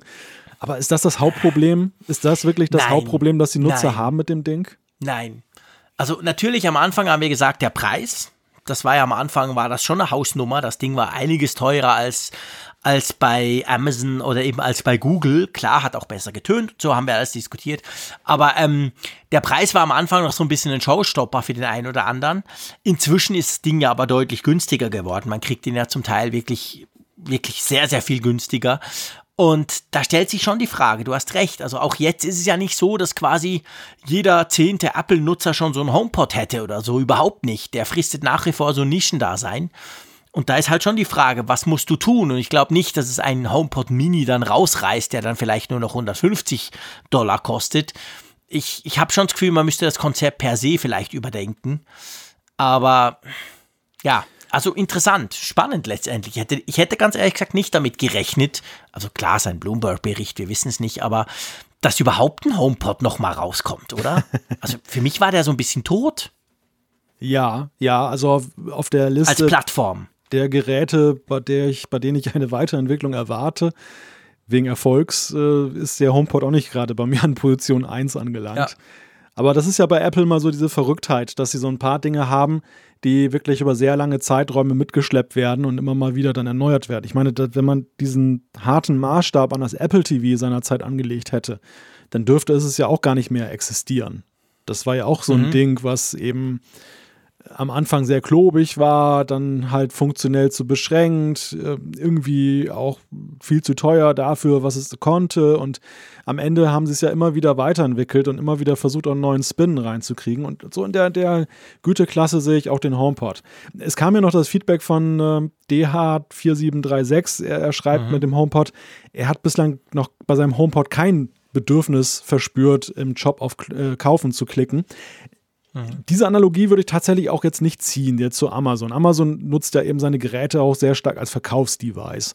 Und ja. ich glaube, das Bedürfnis jetzt damit zu kaufen ist nicht groß, aber ich finde schon, es ist eben in der Preisklasse ein Unterschied jetzt, ob ich jetzt ein Device habe, so ein, ich hab, bin ja Nutzer des Echo Dot Und da mhm. nur mit Sprachsteuerung zu arbeiten, zumal dann eben die Amazon-Frau ein wenig äh, ja, mehr Verständnis hat für das, was ich sage, das, das lasse ich mir dann bieten, auch wenn das manchmal nicht perfekt funktioniert. Bei so einem großen, teuren Device habe ich schon einen anderen Anspruch und da, da verstehe ja, ich auch genau. deine Kritik, dass du mal sagst, mit, mit Siri, das ist irgendwie nicht wirklich 100% zufriedenstellend. Also diesen Anspruch hätte ich halt auch an so ein Gerät. Und da wäre so ein Bildschirm natürlich auch so eine kleine, ein kleiner Mogelweg, sag ich mal, für Apple, dass sie eben auch noch dann eine zusätzliche Steuerungsmöglichkeit on-screen sozusagen schaffen oder eine Feedback-Möglichkeit, dass ich sehe, was versteht sie denn überhaupt gerade von dem, was mhm. ich sage. Denn das ist ja auch immer manchmal nicht gesagt. Oder auch ne, was auch nicht, ja. Genau. Ähm, wenn wir schon bei diesen, ich sag mal, Zusatzgeräten sind, dann passt ja auch äh, ins Rennen, dass Bloomberg spekuliert, dass wir irgendwann mit einem neuen Apple TV rechnen können, oder? Ja, ein Apple TV. Das ist ja auch schon, glaube ich, in, in, iOS 14 aufgetaucht. Evergreen. Ja, genau, ja, genau. Auch nicht so ganz neu. Aber die Frage, die uns ja schon mal bewegt hat, war ja, ich glaube, da, da waren wir so auf dem Stand, ähm, das wird wohl eher so ein Update sein, oder? Also so ganz revolutionär kann es nicht werden. Ja, also wir haben weder mit dem TV gerechnet von Apple, der ja auch vor ein paar Jahren, als der Steve Jobs gestorben war, ja, war ja so ein großes Thema, als man dachte, Apple bringt einen eigenen Fernseher quasi, nicht nur so eine Set-Top-Box. Rechnen wir sowieso nicht damit, das ist schon lange tot. Und ähm, ja, ich, ich habe immer noch das Problem beim Apple TV, dass ich eigentlich nicht weiß, was mir noch fehlt. Der kann 4K, der hat einen A10 drin, also der ist, der ist schnell. Ähm, ja, zum Gamen brauche ich ihn sowieso nicht. Es ist für mich wirklich eine Abspielbox für all diese Streaming-Dienste und das macht er ganz hervorragend, finde ich. Ich weiß nicht, was man daran noch verbessern soll. Aber klar, wenn man ja. jetzt sagt, okay, wir wollen das ein, ein Game-Device oder das ist unser zentraler Hub hm. in unserem Smart Home wird, dann ja, vielleicht braucht er dann auch ein Display oder keine Ahnung. Na, das glaube ich ja nicht. Ich, die Frage ist ja, von welchem Gesichtspunkt aus äh, betrachtest du das? Also wir Bestandsnutzer, die aber ja auch schon für sich gesagt haben, dass uns so ein Ding so viel wert ist. Wir sind ja, glaube ich, relativ zufrieden. Und natürlich kann man da mhm. optimieren in puncto Apps und, und äh, Games, wobei da, glaube ich, eher, dass die Software das, das Hemmnis ist und gar nicht mal das Device. Was ich glaube, was aus Apples Sicht interessant sein könnte, jetzt vor allem mit ihrem mit, mit Blick auf ihre Service-Ambition, ein günstigeres Apple TV rauszuhauen. Weißt du, so ein bisschen in Richtung Chromecast-Stick. Also ein günstiger Einstieg, um eben dann Apple TV Plus auf einen Fernseher zu bringen, der jetzt vielleicht zum mhm. Beispiel noch nicht jetzt im Smart TV das sowieso schon mitbringt, trotz der Kooperation, die sie eingegangen sind. Und da, glaube mhm. ich, ist einfach das Ding, Klar, du kannst, wenn du ein iOS-Device hast, das ja eben über AirPlay darüber packen. Du kannst, es gibt verschiedene Wege, es irgendwie auf den Fernseher zu bringen.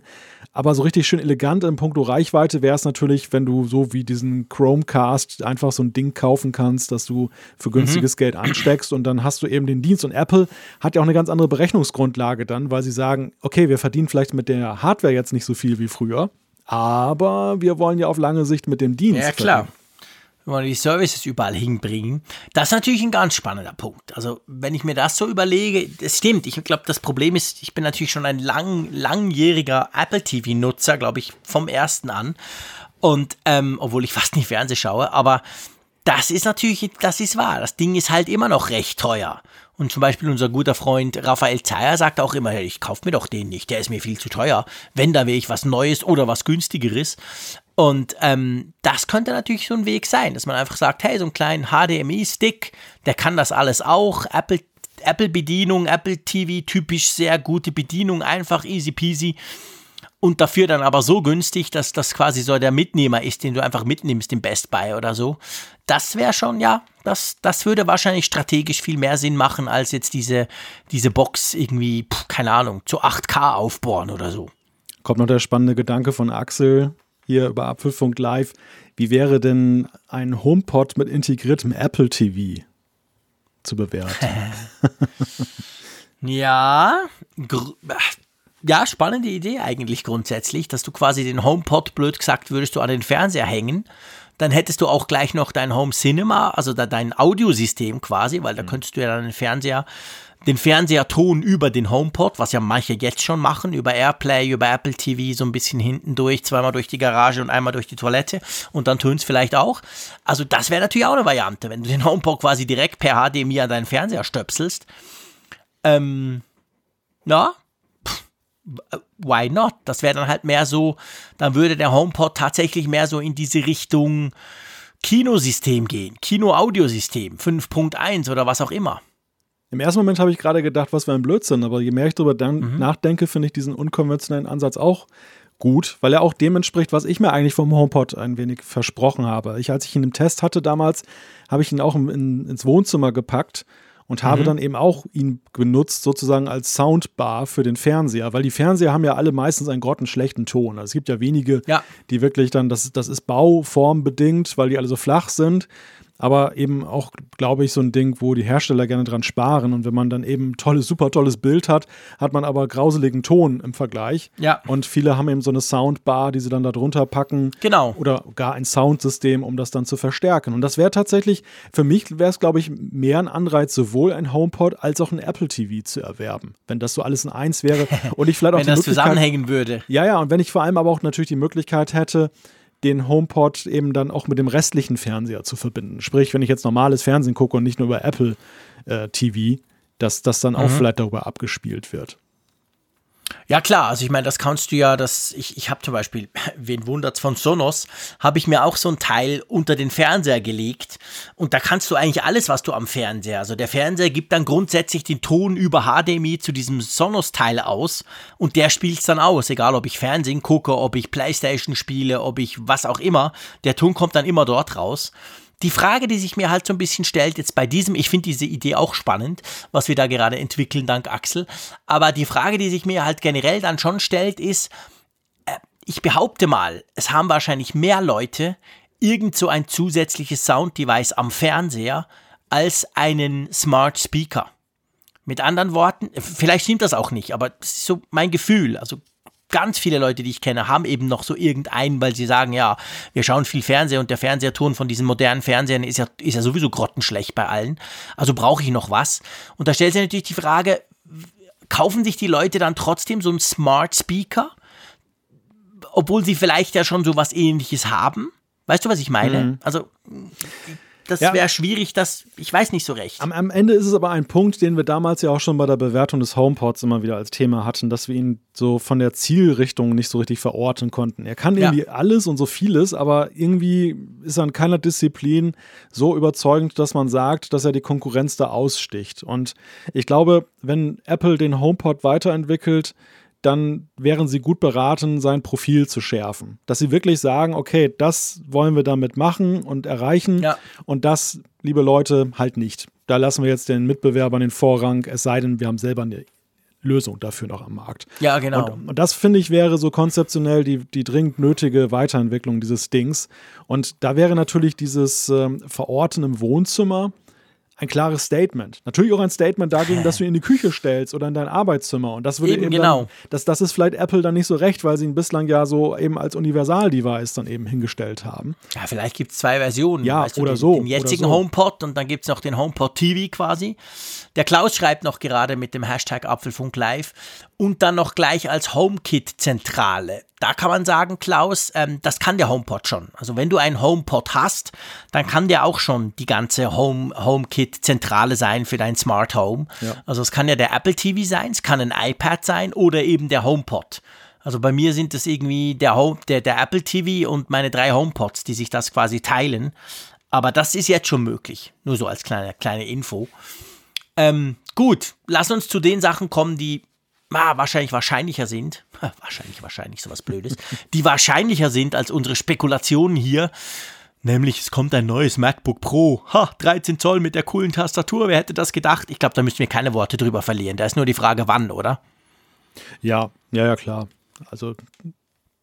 Jetzt, wo es sogar das MacBook Air hat, die coole Tastatur, ist es ja wohl klar, oder? Es, es ist ja der logische nächste Schritt und der wurde ja eigentlich ja schon vor dem jetzigen erwartet. Es war ja eigentlich ursprünglich erwartet worden, damals, damals, also vor kurzem, als das MacBook Pro 16 Zoll mit der neuen Tastatur vorgestellt wurde, dass Apple das von oben nach unten sozusagen durchreicht, dass also als nächstes ja. dann das 13 Zoller abgeschafft wird. Es gibt ein 14 Zoll Display und da ist auch die neue Tastatur drin. Jetzt ist es anders gekommen. Das Feld wurde von unten aufgerollt mit dem MacBook Air, aber jetzt ist da halt dieser Gap. Ne? Das ist ja, das, das ist ja ziemlich offensichtlich. Und was will Apple da anderes machen?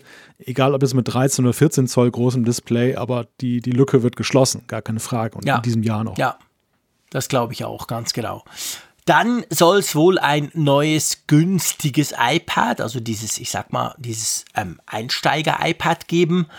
Auch das ist nicht wirklich überraschend, oder? Da haben wir eigentlich auch schon damit gerechnet, schon länger ja, dass man sagt, damit, da kommt wahrscheinlich dieses Jahr auch wieder ein Update, oder?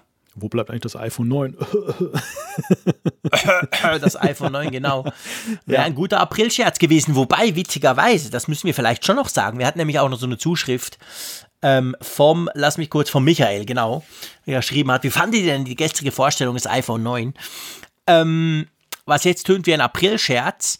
Gestern gab es ja schon einige Gerüchte, gestern, das heißt am 31. März, am Dienstag, dass eben dieses iPhone 9 AK iPhone SE 2, dass das jetzt in diesen Tagen rauskommt. Also plötzlich, hm. man sah so Hüllen irgendwo bei Best Buy, wo das stand, iPhone 9 und so. Also ich, ich, hatte noch kurz auch gedacht, hey, das wäre jetzt cool, wenn wieder kurz von dem, App, äh, dem Apfelfunk sowas, sowas kommt. Also ich glaube, dieses iPhone 9, das steht wahrscheinlich schon unmittelbar bevor, plus minus. Ja, das ist so ein Elephant in the Room, so, so ein Stück weit. ja, der, wirklich. Der halt wie so ein Phantom rumgeistert, wo eigentlich klar ist, dass er kommt, so sehr Apple das noch geheim hält den sie aber wohlweislich jetzt irgendwie versuchen so zu lancieren, ähm, dass die Wirkung nicht verpufft. Ich denke mal, das ist sehr stark eben verbunden damit mit der weltweiten Dynamik in, in Sachen Sperrungen und, ja. und geschlossene Stores. Also ich, ich habe den Eindruck, dass sie da noch taktieren, ob sie das irgendwie so unterbringen können, dass zumindest in irgendwelchen Ländern außer China dann auch wieder der, die Apple Stores geöffnet sind, dass, dass die Leute das neue Gerät mal in die Hand nehmen können. Und mhm. die Frage, die ich mir stelle, ist eigentlich nur, ab wann verlieren sie die, die Nerven? Also wann sind sie so resignativ unterwegs, dass sie sagen, okay, ja. Augen, Augen zu und durch, das wird halt ein Online-Seller, auch mit dem kleinen Nachteil, dass womöglich dann, zumindest im ersten Schwung, dann weniger Geräte verkauft werden. Ja, mhm. Mhm. ja das glaube ich auch. Das ist genau der Punkt. Ähm, ja, Apple Watch und iMac, wer hätte das gedacht? Natürlich kommen dieses Jahr neue iMacs und eine neue Apple Watch raus, oder? Wären ja. wir enttäuscht, wenn nicht. Ja, sicher, klar. Also, dass, dass eine neue Apple Watch kommt, steht außer Frage. Was sie enthalten wird, ist ein ganz anderes Thema. Da haben wir ja auch kennengelernt, dass Apple da noch die Überraschung mehr auf seiner Seite hat als bei allen anderen Geräten. Also wenn ich mhm. nur an mhm. das Always-On-Display denke, das war schon ein gelungener Coup und vielleicht hatten sie etwas in petto, was uns dann wieder flasht. Vielleicht ist es aber tatsächlich nur so wie einige Updates der Vergangenheit, dass dann eben so wie damals mit der Wasserfestigkeit, das freut den einen oder anderen, aber für andere ist es dann wieder eher belanglos und dass es eben in die Richtung dann da weitergeht. Ja, und mhm. der Mac, der iMac, das ist ja nun die spannende Frage. Also wird es dann nur so eine Art Leistungsspec-Update mal wieder werden oder bekommt der iMac dann wirklich mal so dieses Redesign, über das wir auch schon seit Jahren sprechen und wo ja auch einige meinen, dass ähm, da vielleicht Anleihen genommen werden beim, beim Mac Pro. Also beim Display auch, dass irgendwie diese Designlinie, die ja da ganz neu gemacht wurde, sich dann auch wiederfindet in, eben im iMac-Design, dass man da guckt, dass man, was weiß ich, Rundungen wegnimmt, das Ganze härter macht, ein paar Löcher reinstanzt oder so. Ja, also der iMac ist natürlich generell die Frage. Wir hatten letztes Jahr den 2019er von einem Jahr im März. Ähm, der rauskam und der quasi einfach speckmäßig super toll i9, 8-Core, schieß mich tot, alles reingeballert wurde, der aber von außen genau gleich aussieht wie der iMac seit zehn Jahren, neun Jahren, ja, schon, nee, schon mehr so, sogar. Der sieht ja immer gleich aus eigentlich. Und gleichzeitig haben wir ja auch den iMac Pro, der ja 2017 im Sommer vorgestellt wurde. Der geht jetzt auch ins dritte Jahr. Also von dem her gesehen, wir haben eigentlich zwei iMac-Reihen, die definitiv überarbeitet werden könnten. Da stellt sich so ein bisschen die Frage, machen Sie es zuerst beim iMac Pro, der ja auch viel, viel teurer ist? Oder sagen Sie, der kriegt einfach einen Spec-Bump, so die gleichen Prozessoren wie der Mac Pro und so. Aber der, der normale, in Anführungszeichen, iMac, der wird so ein bisschen refreshed, dass man wirklich was sieht, also sprich eben weniger Ränder und so. Da bin ich sehr gespannt drauf. Also ich meine, klar, Apple kann auch sagen, hey, wir machen noch mal ein Jahr Spec-Bump, noch ein bisschen bessere Grafikkarten rein und das Ding sieht immer noch gleich aus. Der würde sich auch verkaufen, aber ähm, ich, ich würde mich da schon, ich würde mir da schon wünschen, dass man da mal am Design schraubt, weil das Ding, so gern ich ihn habe, aber das ist jetzt wirklich schon, das kennen wir jetzt langsam, oder? Ja, sicher, wir kennen, wir kennen das iMac-Design sehr gut. Das ist sicherlich eines der Designs, was bei Apple am längsten auch am überlebt längsten hat. gehalten hat, ja, genau. Aber, aber ja auch nach wie vor, finde ich, bewährt ist. Das ist ja auch nicht jetzt so, dass man jetzt sagen muss, dass jetzt irgendwie krass was dagegen spricht. Dass das Nein. funktionell ist es nach wie vor ein super Design. Die Frage, die ich mir halt stelle, also ich will, will gar keine Spekulation abgeben, was der iMac jetzt braucht oder was ich erwarte, weil ich da tatsächlich da etwas im Dunkeln tappe spannend ist für mich eher die Frage, wie Apple sich grundsätzlich in Sachen iMac künftig positioniert und gerade beim Consumer iMac. Denn sie haben ja schon ja. sehr klare Statements jetzt abgegeben in den letzten Jahren bei den Pro-Geräten, also beim iMac mhm. Pro angefangen, der so eine Art Fugenlösung war zwischen dem iMac und dem Mac Pro, der dann später kam. Jetzt ist der Mac Pro da. Die Entwickler haben wieder Zeit. Und wir sind am Ende immer wieder bei dem Punkt, Apple und der Mac so die Frage, wie mhm. klar bekennt sich Apple noch zum Mac, wie geht es da weiter? Und natürlich wissen wir alle, dass stationäre Macs, da muss man nur mal sich umgucken, auch in sozialen Netzwerken, haben es nicht leicht. Das ist wirklich so, die, die in den letzten Jahren hat das immer mehr abgenommen, so schön der iMac ist, aber viele Leute haben allein aufgrund ihrer Tätigkeit im Beruf eben den Bedarf, ihren Rechner mitzunehmen, unter den Arm zu klemmen und das geht eben bei, beim iMac nur mit einer großen Ikea-Tasche, dieser blauen. Und und da, da, ist es einfach die Frage, ne? welcher Priorität entwickelt Apple den weiter? Jetzt, mhm. gerade beim MacBook hatten sie mit der Tastatur ja auch viel Schererei, viel zu tun, sicherlich auch in der Entwicklung. Jetzt werden da Kapazitäten vielleicht wieder frei. Und ähm, committen sie sich jetzt, dass sie sagen, ja, auch der Consumer iMac ist uns so wichtig, dass er mal wieder redesigned werden muss? Oder halten ja. sie ihn einfach am Leben, dass sie sagen, wer halt in den Laden geht und einen kauft, der kriegt halt stets dann einen aktuellen Prozessor und den angemessenen RAM und eine passende SSD, mhm. Ähm, was ja auch irgendwo schon wichtig ist für den, für den Mac. Klar. Aber natürlich auf lange Sicht, man muss natürlich auch sagen, wie ist die Konkurrenzsituation? Ne? Ich meine, stationäre Computer haben es generell nicht leicht. Das ist ja nicht nur ein Apple-Phänomen. Und die Konkurrenz ist ja nun auch nicht so toll unterwegs, dass man sagt, ja, All-in-One-PCs, da gibt es so tolle Dinger und Apple hat noch so einen Nein. alten Hut. Ganz im Gegenteil. Und deshalb Nein, ist nicht so ein Druck. ist nach wie vor gut, gut aufgestellt. Natürlich, genau. Da ist insofern kein Druck die, die sowas wollen, und ich gehöre da auch dazu, ich bin ein Riesenfan davon. Ich finde das großartig, alles in einem Ding zu haben, ganz großartigen 5K-Screen zu haben, Punkt. Da brauche ich nicht mehr, keine Kabel, nichts, das ist super. Aber natürlich ist es eine Nische irgendwo durch auch. Apple verkauft, das haben sie schon immer, das ist seit Jahrzehnten, wage ich zu behaupten, verkauft Apple ja viel, viel mehr Laptops als, als diese stationären Macs. Und das macht natürlich ich sag mal, den Druck, so ein MacBook Air zu verändern und da wirklich große Sachen Dinge zu tun, die die Leute erfreut, wie zum Beispiel so eine neue Tastatur, der ist natürlich viel größer als bei einem iMac, dass man da das Design ändert, weil ja, eben der iMac ist im Vergleich zum MacBook Air, äh, wird der massiv weniger verkauft. Aber ja, also spannend, hardware-technisch. Ich möchte noch etwas auf diesen Bloomberg-Bericht noch etwas kurz angucken und zwar finde ich spannend. Da hat ja, ist ja wieder der Mark Gurman. Wir wissen, der Mark Gurman hat sehr gute Kontakte zu Apple in den Ring rein und so. Und der, der schreibt da so ein bisschen über die Kommunikation bei Apple. Also quasi, dass man FaceTime nutzt, Slack offensichtlich, irgendwelche Cisco-Lösungen. Schon noch spannend, oder? Ist nicht alles nur Apple, was die da machen. Also die chatten offensichtlich nicht mit iMessage rum.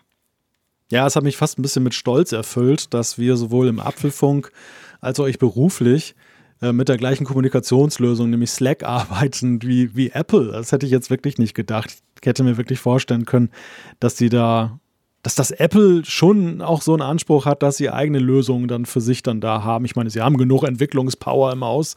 Sie könnten das ja locker machen. Aber sie, sie nutzen da ziemlich branchenübliche Sachen. Man, man muss ja, zu Slack muss man ja fairerweise sagen, es gibt ja wahrscheinlich kein Startup im Silicon Valley, das nicht bei drei auf den Bäumen ist, das nicht Slack einsetzt. Also ich meine, Slack ist natürlich der, der Goldstandard der, der, der Business Messengers. Inzwischen fast auf der Welt, aber vor allem im Silicon Valley. Das brauchen alle. Also von dem her gesehen, das kann ich noch verstehen, dass Apple da nicht sagt, wir machen was selber, was eigenes oder so, dann nehmen wir halt Slack. Aber ähm, es gab übrigens heute einen ganz witzigen, das, das muss ich jetzt noch sagen, das war der einzige, der mir begegnet ist. Ähm, 1. Äh, April-Scherz, den ich ganz witzig finde. Es gab irgendwo ein Bild auf Twitter, bin ich dem begegnet, mit einem kleinen Text drunter, wo stand, dass Apple, weil ja FaceTime im Moment Probleme macht, wir haben auch einige Zuschriften bekommen, FaceTime hakt so ein bisschen beim einen oder anderen, dass Apple jetzt Skype nutzt. Dass sie jetzt FaceTime verboten haben und im Homeoffice alle ja. Skype nutzen müssen. Und das war, fand ich eine gute Idee. Skype haben wir ja selber festgestellt, ist im Moment eigentlich unbrauchbar. Ja, eben. Aber ja, witzig. Also so ein bisschen mit diesem Gedanken gespielt, dass Apple eben eine andere Software einsetzt, damit sie zusammen Video chatten können. Ja, ich habe das Ding auch gesehen und ich, ich dachte gleich, das entlarvt sich ja total, weil die Alternative ja, ja grau, grausamer ist. Ja, genau, also genau Skype. ausgerechnet Skype. das kann man sich nun gar nicht vorstellen. Ja. Nein, nein, das stimmt. Ja, ich meine, auch Apple steht vor der Herausforderung. Wir haben es in der letzten Folge ja auch ein bisschen besprochen, dass, dass die jetzt alle im Homeoffice arbeiten. Der Ring ist verwaist sozusagen, das große Hauptquartier. Und das war für die auch nicht ganz einfach. Also da sieht man ja auch, selbst so ein großer, klar, wir haben es diskutiert letzte Mal, Apple hat mit der Geheimhaltung natürlich noch ein paar andere Geschichten am Laufen. Das ist nicht vielleicht nicht ganz so einfach, wie dem Frick seine Firma mal kurz raus ins Homeoffice migriert. Aber auch da ging am Anfang nicht alles selbstverständlich, gell? Nein, und sie haben wirklich dann auch viele Sachen extrem gelockert, wie man liest. Also es ist wohl so, dass die Mitarbeiter jetzt sogar Prototypen eben mit nach Hause nehmen dürfen, was vorher undenkbar war oder dem obersten Management vorbehalten blieb. Und ich bin tatsächlich überrascht auch, wie wenig wir trotzdem an Leaks sehen. Also die, die äh, Mitarbeiter. Ist ja niemand da, sind ja auch die Journalisten sind alle im Homeoffice. Ja, das, das, das Man kann ja nicht mehr in Bars gehen und iPhones suchen, die da einer liegen gelassen hat. Das war ja meistens das Problem. Die Mitarbeiter haben es ja nicht jemandem zugespielt, sondern sie haben schlichtweg die Dinger verloren. Die lagen genau, irgendwo rum genau. und dann hat sie einer gefunden und dann hat die Jetzt so ein liegen sie vielleicht auf der Toilette und da merkt es niemand. Ja, das, das mag allerdings sein. Gut, ich meine, was natürlich auch für Apple eine Bremse ist, das darf man gar nicht unterschätzen, ist eben auch, dass die Reisetätigkeit ja gar nicht mehr möglich ja. ist. Selbst wenn sie es ja. wollten, aber dass, dass sie, sie haben viele internationale Offices, zum Beispiel auch in Deutschland mhm. befindet sich eines, was ja nun bekanntermaßen sich um äh, Mobilfunk und Funkchips ja auch kümmert. Und ähm, die, da können sie jetzt gar nicht jetzt dann hin und her reisen dazwischen. Und ich möchte nicht wissen, wie das auch dann ihre Operations dann beeinflusst, dass das dann etwas lähmt. Ja. Oder wir wissen ja alle von dieser Geschichte mit, das war ja, glaube ich, United Airlines, die ja. Haus- und Hof-Airline von Apple, wo sie dann halt ständig 50 Business-Class-Sitze dann von San Francisco aus dann sozusagen im Abo haben, nach China wo dann auch immer die, jeden die Tag. Ingenieure, jeden Tag, wo die Ingenieure dann immer hin und her fliegen. Klar kann man vielleicht sagen, das eine oder andere kann man sicherlich auch so abbilden, vielleicht etwas schwieriger. Ich könnte mir jetzt auch vorstellen, ja. dass ein paar Punkte wirklich sie da auch zurückwirft, ja. ähm, das in, in, der, in ihren Abläufen. Definitiv. Also das, das darf man nicht unterschätzen. Also du kannst, du kannst bei einer Firma, die so global aufgestellt ist, wo eben die Entwicklung überall ein bisschen ist, aber vor allem die Fertigung halt dann wirklich in Asien zentriert, da kannst du nicht einfach sagen, hey, wir machen das jetzt alles so ein bisschen im Homeoffice und easy peasy und so. Das, das, das geht nicht ohne persönliche Kontakte, ohne persönlichen persönliches Reisen. Und da das alles im Moment sowieso kein Thema ist, das wirft den Zeitplan garantiert in irgendeiner Form durcheinander. Das werden wir dann im Verlauf des Jahres noch sehen. Ja. Gut, Apropos sehen, ein Thema, es geht ums Wetter. Und es geht darum, dass sich Apple, zumindest in den USA, Europa ist das im Moment gerade ziemlich wurscht, hat sich ziemlich in die Nesseln gesetzt, dadurch, dass sie eine App gekauft haben. Haben sich in die Nesseln gesetzt? Also ich weiß ja, gar nicht. massiv. Das, das Thema Auf Twitter ja. Ah, sorry, wenn ich dir da gleich reingrätsche, weil, weil auf Twitter hat das gestern einen regelrechten Shitstorm ausgelöst. Eben mhm. nur von Amis.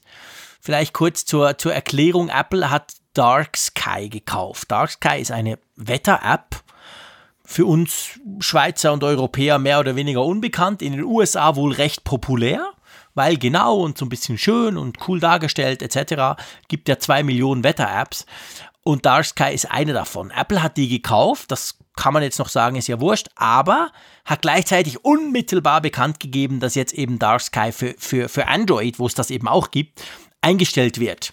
Und Dark Sky selber hat auch noch so eine API. Offensichtlich kannst du das bei deiner Webseite einbinden, bei anderen Apps. Also das ist offensichtlich in den USA, im, im amerikanischen Raum sehr beliebt.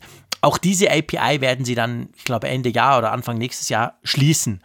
Und das hat doch einige, also ich habe da einige wütende Kommentare gelesen von Journalisten äh, in den mhm. USA, die sich jetzt halt nerven, weil auf ihrem schönen Galaxy S20 Ultra Schieß mich tot jetzt dann Dark Sky nicht mehr draufläuft.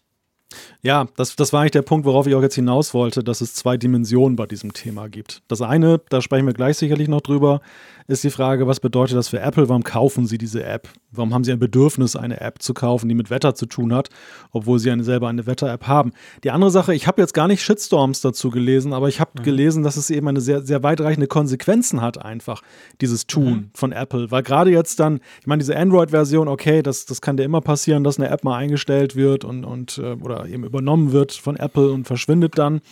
Witzig ist, dass sie gleich die Firma umbenannt haben, auch in Apple äh, bei Dark Sky im App Store. Also da steht jetzt auch Dark Sky von Apple. Jetzt schon, echt? Und, und trotzdem Krass. ist auch eine Kauf-App geblieben. Also Apple hat auch bei vergleichbaren App-Einkäufen auch dann gesagt, von wegen, okay, jetzt ist sie kostenlos für die iOS-Nutzer. Haben sie hier jetzt mhm. aber nicht gemacht, sie kostet weiterhin Geld. Aber vor allem diese API, die hat halt eine Dimension, die man noch gar nicht so richtig ähm, ja, einschätzen kann, was, was für Auswirkungen sie in nächster Zeit haben wird. Denn es hängen Dutzende andere Apps da dran. Carrot Weather zum Beispiel, eine auch sehr beliebte App. Es hängen, glaube ich, auch diverse prominente Websites dran, die von, von dieser API ihre Wetterdaten beziehen. Und das ist nämlich das große, das große Fund. Das eine ist, eine tolle App zu programmieren und das andere ist, die Daten zu erheben und dann mhm. auszuliefern. Also die, wie akkurat sind die Daten, die du da hast und so. Das ist, glaube ich, so die Währung im Wetterbusiness. Und mhm. da, da könnten einige jetzt relativ schnell, oder das heißt schnell, sie haben ja eine Deadline von, glaube ich, von bis 2021 oder 2022 ja, gesetzt. Genau. Aber trotzdem, das ist ein sehr kurzes Zeitfenster, wenn man, wenn man bedenkt, dass es nicht viele adäquate Alternativen gibt. Und einige werden da ziemlich alt aussehen, wenn sie nicht dann sich jetzt bemühen und was Gutes finden. Ja, offensichtlich, genau. Also ich kann das nicht so abschätzen, weil das ist wirklich eine sehr amerikanische Sache, dieses Dark Sky. Ich hatte das mir mal runtergeladen ähm, und habe dann festgestellt, für Europa oder für die Schweiz sind die, Wetter, äh, die Wettervoraussagen völlig unbrauchbar. Das ist so typisch so amerikanischer Wetterdienst. Ja, ja, wir kennen Europa auch, es regnet morgen. Aber eigentlich ist es Quatsch. Also ich glaube, bei Wetter-Apps generell ist es ja so, je genauer, also je lokaler du dich halt je lokaler die App aufgestellt ist, desto genauer ist sie. Das stelle ich immer wieder fest. Ich merke, wenn ich in den USA bin, so diese groß, diese eingebaute, auch die eingebaute Wetter-App zum Beispiel von Apple, in den USA finde ich, ist die super. Da, da, da merkst du genau in San Jose, wenn ich da bin und so, ich weiß genau, ist es bewölkt oder regnet es am Nachmittag. Bei uns in der Schweiz ist das mehr so, ja, ungefähr ein bisschen blauer Himmel morgen. Vielleicht, aber vielleicht auch am Abend Regen. Und dann ist es ganz anders bei uns. Also ich, ich brauche die zum Beispiel nie. Ich brauche die Apple Wetter App nie. Nutzt du die? Ich nutze sie indirekt. Also ich nutze sie mhm. über die Apple Watch. Da bekommst du ja auch immer angezeigt im Seitenfenster ja. dann die aktuelle Temperatur und du kannst den Wetterbericht aufrufen. Mhm. Das nutze ich schon mal. Meine Frau nutzt sie sehr häufig. Also okay. sie guckt da regelmäßig rein, wie das Wetter wird. Insgesamt, ich habe so festgestellt, hm, sie ist ja in den letzten Jahren schon ein bisschen aufgebohrt worden mit diesen Stundenprognosen, dass sie weitreichender sind. Und sie ist schon so funktionell besser geworden, was die akkurate Vorhersage angeht naja, so lala. Also da gibt es andere Wetter-Apps, die ich da schon als verlässlicher empfinde.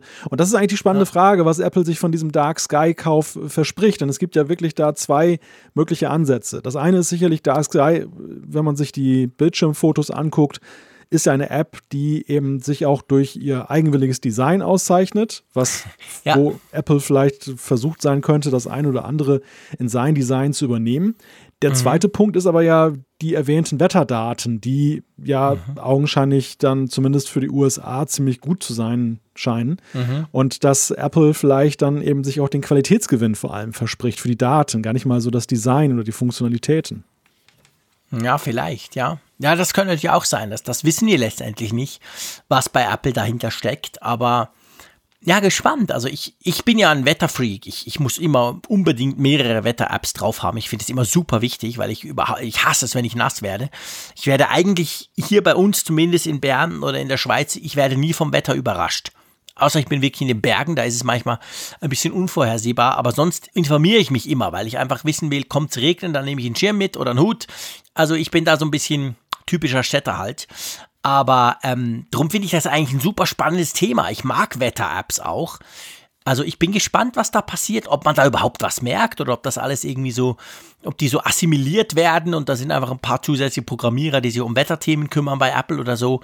Oder ob man wirklich irgendwann mal sagen kann, hey, guck, das ist, es gab ja schon diese Käufe, weißt du, wo Apple Apps gekauft hat, wie diese, jetzt die ganzen, wie heißen sie, die Programmierungen, wo du da machen kannst. Du siehst, ich mache es nie.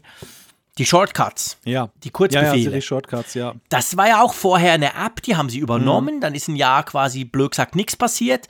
Und dann, zack, in iOS irgendwas waren die dann drin und dann hast du gemerkt, aha, ja klar, das ist, weil sie die gekauft haben, das ist eins zu eins sozusagen übernommen.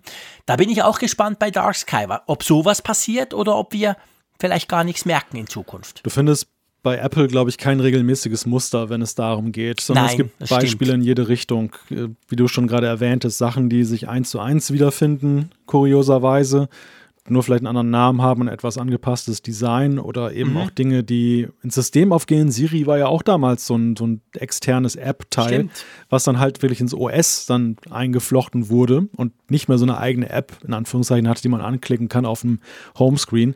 Andere Dinge sind tatsächlich so, dass man hat das Know-how sich eingekauft, die Leute oder eben ja die, ja. die Quellen, die Daten, den, diesen Fundus, den die sich da aufgebaut haben. Also alles ist möglich auf der Skala. Apple hat aber, wenn man mal so die Historie betrachtet, durchaus auch gute Gründe, an den Quelldaten interessiert zu sein.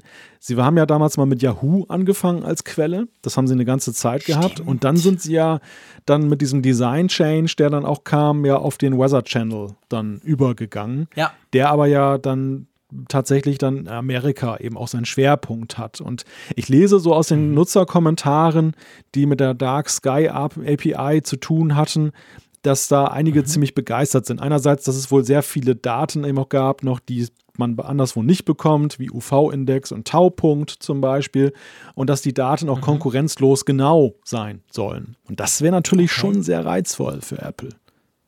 Das wäre reizvoll, ja. Ja, vielleicht geht es tatsächlich viel mehr um Daten als um etwas anderes. Könnte ja sein.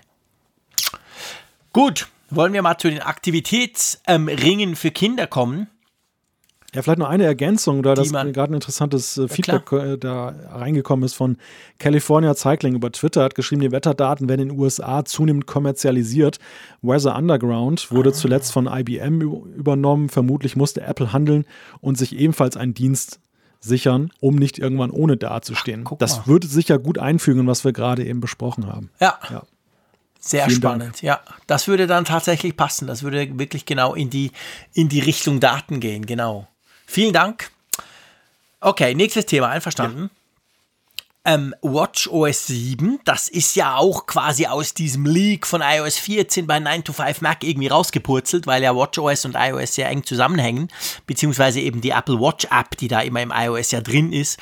Und da soll es jetzt irgendeine Funktion geben, wo du, wo du deine Apple Watch deinem Kind umschnallen kannst. Mhm.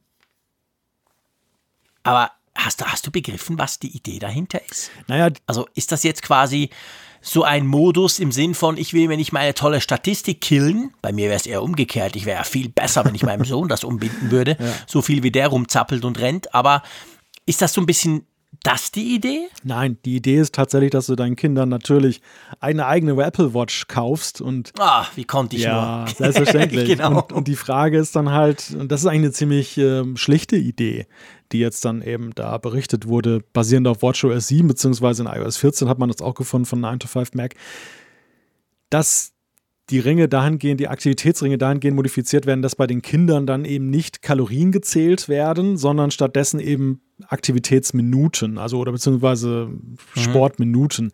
Jetzt nicht so die Bewegungsminuten, sondern eher dann auch dieser rote Ring dann eben in der Nutzungszeit. Ja. Weil man eben jetzt dann bei Kindern andere Maßstäbe, das Spielerische noch eher in den Vordergrund rücken möchte.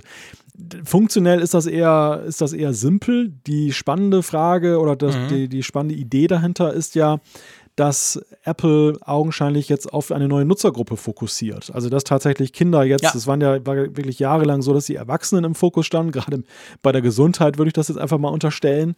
Und ja, wenn sie jetzt dann in die Richtung gehen, dass sie jetzt die Sportkomponenten so aufbohren, dass die für Kinder auch besser nutzbar sind, dann äh, zeigen sie ja klar auf, dass sie A, eine Marktsättigung jetzt langsam sehen bei den Erwachsenen, also dass sie schon so viel Marktanteil da haben, dass, dass ähm, man sich überlegen muss, auch mal andere Nutzergruppen aufzubauen.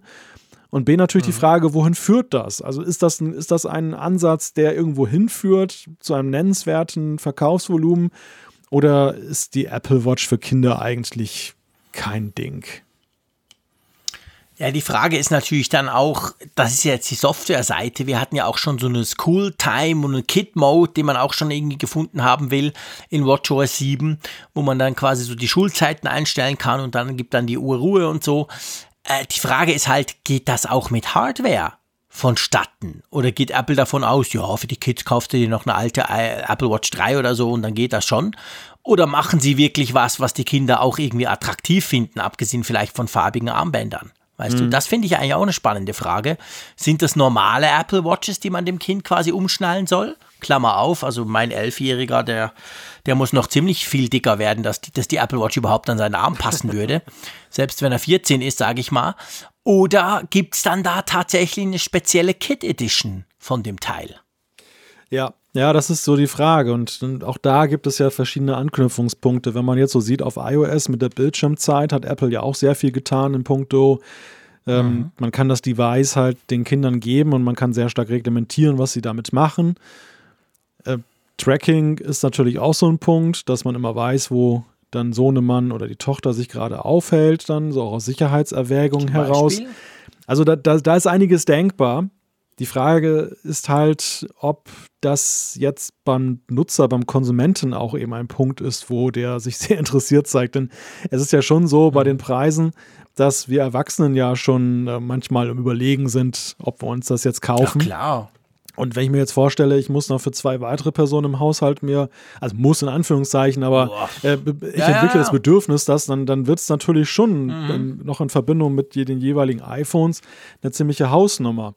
Das, das ist kein Grund, ja. dass Apple das nicht machen sollte, aber das ist vielleicht eben ein Punkt in der Frage der, der Erwartungen, die man haben kann, jetzt monetär, was denn an Umsatz überhaupt mhm. dann da rumkommen kann. Also mich würde vielleicht mal interessieren, das ist vielleicht so eine Hörerfrage an der Stelle auch. In wie vielen Haushalten ja. denn die Kinder jetzt schon eine wahrscheinlich alte Apple Watch auftragen oder ob die dann die Kinder abwägen und sagen, nee Papa, die kannst du behalten. Also ich habe ja ein Smartphone, das reicht mir völlig. ja, spannende Frage, genau. Geben wir mal raus, dürft ihr uns gerne schreiben. Ähm, das würde uns tatsächlich interessieren, wie ihr das so seht oder, oder ob ihr da schon Verwendungszwecke habt oder so. Ähm, ja, spannend. Einverstanden, wollen wir zu den Apfelstücken kommen? Aber gern. Da haben wir auch so ein paar. Das sind ja unsere, ich sage immer kleine Themen, das ist eigentlich so abwertend. Das meine ich gar nicht so. Das sind einfach Themen, die uns so unter der Woche begegnet sind. Und ähm, eines davon Gleich das erste ist eine Beta-Version, die gestern plötzlich auf mein iPhone 11 gepurzelt ist. Ich habe ja mein iPhone 11 äh, läuft quasi jeweils mit der Beta-Version. Das war bis vor kurzem natürlich die iOS 13.4 Beta. Jetzt kam die aber ja raus final. Und jetzt hat es gestern wieder eine neue Beta gegeben und zwar von iOS 13.4.5. Interessant, wir hatten vorher iOS 13.4 und die 1, 2 und 3 und 4, die kriegen wir nicht, aber die 5 ist jetzt als Beta draußen. Interessante Nomenklatur gab es, glaube ich, ein oder zweimal auch schon. Ich habe mal irgendwo, ich habe ein bisschen gegoogelt. Ich glaube, iOS 10 hatte auch mal so eine Geschichte, dass irgendwann so Zwischennummern verloren gingen quasi. Aber egal. Und da gibt es bis jetzt eigentlich nur eine einzige neue Funktion, die mich natürlich sofort gethrillt hat. Man kann jetzt bei Instagram Stories kann man quasi Apple Music Songs verwenden. Krass für, für uns Generation Influencer, oder? ja, da sind wir wieder bei dem Punkt, den wir ja auch mit dieser Clips-App hatten, wo wir auch dann freundlich abgewunken haben. Genau. Und in die Richtung geht das natürlich. Aber ich, das ist natürlich schon ein wichtiges Social-Media-Feature, wenn du eben so einen Streaming-Dienst hast heutzutage. Äh, man sieht das ja immer wieder, dass da auch zum Beispiel eben ja, Instagram oder TikTok dann eben auch die Musik dann reinspielt und das ja auch dann eine, eine indirekte Werbung ist für die jeweiligen Streaming-Dienste. Deshalb sollte man natürlich tunlichst auch da dabei sein. Ich würde aber ganz gerne nochmal auf die Versionsnummer zu sprechen kommen, denn das ist wirklich spannend. Es gab ja dieses Gerücht, äh, heute Abend kommt 13.4.1 raus als Beta. Mhm. Und das fand ich ausgesprochen unspektakulär, denn natürlich nach so einer relativ großen Nummer, in Anführungszeichen, die, die 4 hat ja sehr viel wieder mitgebracht, ähm, gibt es sehr schnell eben auch ein paar Bugs, die Apple schnell schließen will und die sie vielleicht auch schon beim Release von Punkt, Punkt 4 wussten, aber noch nicht ja. fertig hatten. Und das fand ich jetzt nicht außergewöhnlich. Dann, aber als diese komische Nummer mhm. dann einfach mal rauskam, da dachte ich, was ist denn da los? Was ist denn mhm. da passiert? Und ich, ich stelle mal eine kühne Theorie auf, woran das liegen könnte. Schieß los. Meine Vermutung ist, dass das irgendwas mit dem nicht erfolgten Launch des iPhone 9 zu tun hat. Ah. Du schlauer Fuchs, okay. Weil es ist ja in der Regel so, dass, dass Apple koppelt ja häufig Software-Updates ja auch an Hardware-Releases. Mhm. Und der, der genau. Zeitpunkt von 13.4 war ja nun auch verdächtig nahe an dem Event, was nicht stattfinden sollte und nie angekündigt wurde. Mhm. Also ich glaube schon, dass Apple im Sinn hatte, 13.4 rauszubringen, dann eben auch und dann kommt das iPhone 9 kurze Zeit mhm. später. Mhm. Das hat nun nicht sollen sein. Und ähm, dann ist es ja auch meistens so, dass da häufig dann auch gleich ein Update kommt, irgendwie, was dann Funktionen nachreicht, die dann für das jeweilige neue Gerät ja, genau. vonnöten sind. Und ähm, genau. ich kann jetzt keine Theorie oder Erklärung abliefern, warum jetzt gleich vier Zwischennummern da fehlen. Mhm.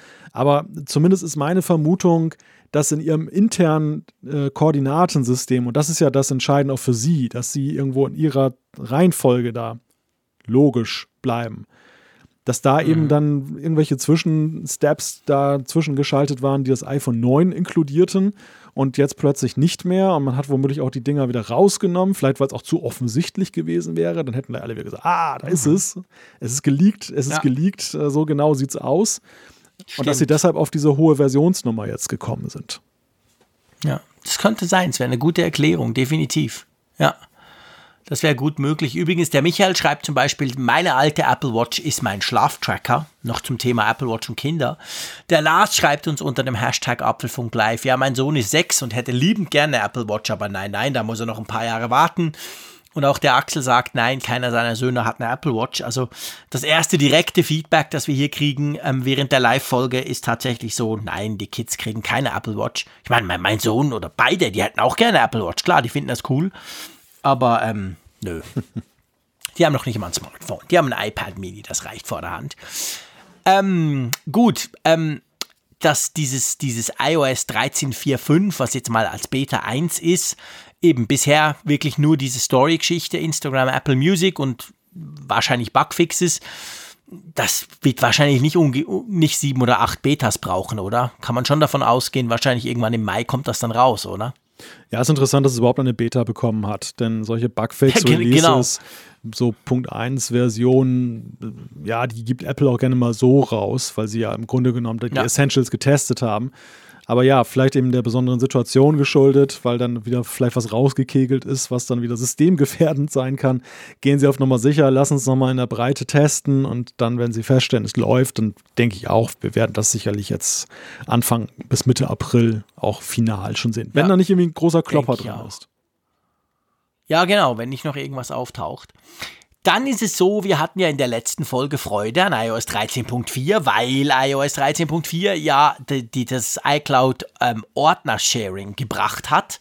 Und jetzt liefert Apple quasi ein großes Update nach, und zwar von der iWork. Wir erinnern uns, falls ihr das nicht wisst, das ist ja, ähm, wie heißen sie, Pages, Numbers und Keynote. Ja, genau. Ja. Also eigentlich die Office Suite, so ein bisschen böse gesagt, von, von Apple. Und da gibt es jetzt ein Update, was unter anderem natürlich eben dieses iCloud Drive Ordner Sharing auch bei iWork nachrüstet. Ich muss ja nach wie vor sagen, dass ich das nie brauche. Das ist bei allem drauf. Du hast bei jedem iPhone dabei. Wenn du einen neuen Mac kaufst, gehört es auch dazu. Also man kann wohl behaupten, die allermeisten haben eigentlich iWork auf ihren Maschinen drauf. Aber ich nutze es nie. Wie sieht das bei dir aus? Ich entsinne mich, dass wir vor ziemlich genau einem Jahr an dem gleichen Punkt standen. Da, mhm. da war ich, glaube ich, gerade zu der Zeit in Hamburg. Ich habe irgendwie noch dieses, diesen Blick aus dem aus dem hohen Hotelzimmer noch so vor meinem geistigen Auge, wenn ich an iWork denke. Deshalb ist das irgendwie so verknüpft. Und wir beide waren uns da ziemlich einig, dass das äh, ein, ein Phänomen ist, dass diese Software halt immer noch existiert und gepflegt wird. Wir wurden aber auch dann rasch eines Besseren belehrt durch das Feedback, dass es eben ja. dann doch viele Anhänger dann auch davon gibt, die das, das wertschätzen. Und in dem Zusammenhang ist dann eben auch zu sehen, dass das Apple das dann halt auch jetzt dann natürlich mit dem iCloud Folder Sharing dann eben auch verknüpft und weiterentwickelt. Aber ja, ich, ich, mhm. mir geht es lustigerweise reflexhaft jedes Mal so wie dir, dass, dass, äh, dass, dass ich mal erstmal so staune, dass ich denke, ach, das gibt's noch oder da hält Apple dran fest ja. und ja, nun sind Office-Lösungen ja auch nicht so eine sexy Software, dass man da jetzt auch so wissbegierig jede Neuigkeit aufsaugt. Also wenn du mich jetzt fragst, so LibreOffice, OpenOffice, was da, ähm, Microsoft 365, vielleicht noch gerade, da gucken die Leute noch ein bisschen genauer drauf. Aber ansonsten mhm. muss ich gestehen, das zählt nicht zu den spannendsten Themen, die ich so in der IT-Welt verfolge. Ja, nein, das stimmt. Das geht mir auch so. Aber ich meine, einer, der zum Beispiel den ganzen Tag Excel-Listen ausfüllt oder mit Excel arbeitet und Berechnungen macht, der wird wahrscheinlich die Release-Notes von Microsoft Excel dann schon ein bisschen anders studieren als wir zwei. Das kann ich ja sagen. Also es kommt natürlich halt immer darauf an, was man damit macht. Das ist ganz klar. Mir reicht ja Google Docs vollkommen. Da kann ich eigentlich alles tun, was ich möchte. Drum bin ich, was das anbelangt, da so ein bisschen entspannt. Aber anyway, das wird jetzt integriert, macht natürlich Sinn, macht auch Spaß. Da kann man da auch quasi solche Dinge tun. Ich glaube sogar, es gab noch mehr. Es kam nämlich, wenn ich mich nicht ganz täusche, irgendwie sogar eine Medienmitteilung heute bei mir rein, wo wahrscheinlich drin stand, was es sonst noch alles Tolles kann. Ihr seht, ich habe die Medienmitteilung noch nicht wirklich gelesen, aber ja. Aber du hast recht, also mit, Doch, da ist schon, mit, mit Excel, ich, ja, ich hatte letztes Jahr ja auch ein Seminar über Datenjournalismus und da war ein, ja, ein ziemlich erfolgreicher Datenjournalist, hat das gehalten und wie der in Excel verliebt war und wie der das von A bis Z kannte. Das, allein du, das hat mir schon wahnsinnig imponiert, wie man diese Software so, ja. so klasse oder so, ja, so verliebt sein kann in das Ding.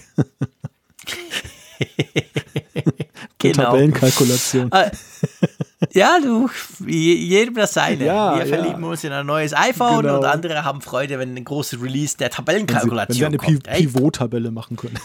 genau, fair enough. ich will das gar nicht werten. Ja. Ich bin einfach froh, wenn ich es nicht bin, wenn ich mich nicht freuen muss, wenn, wenn ein neues Excel rauskommt. Aber das ist eben, wie gesagt, ist ja egal. Der Club der Excel-Lover. ja, ja, genau. Du, ähm, wir sind schon zeitlich gut unterwegs, sage ich mal, aber das spielt keine Rolle, sondern was wir jetzt machen, ist natürlich die Umfrage der Woche. Bist du, ich hoffe, du bist einverstanden. Aber ja. Wenn wir die jetzt mal ähm, zur Abstimmung bringen, beziehungsweise bevor wir das natürlich machen, müssen wir uns mal zuerst über die letzte Woche unterhalten.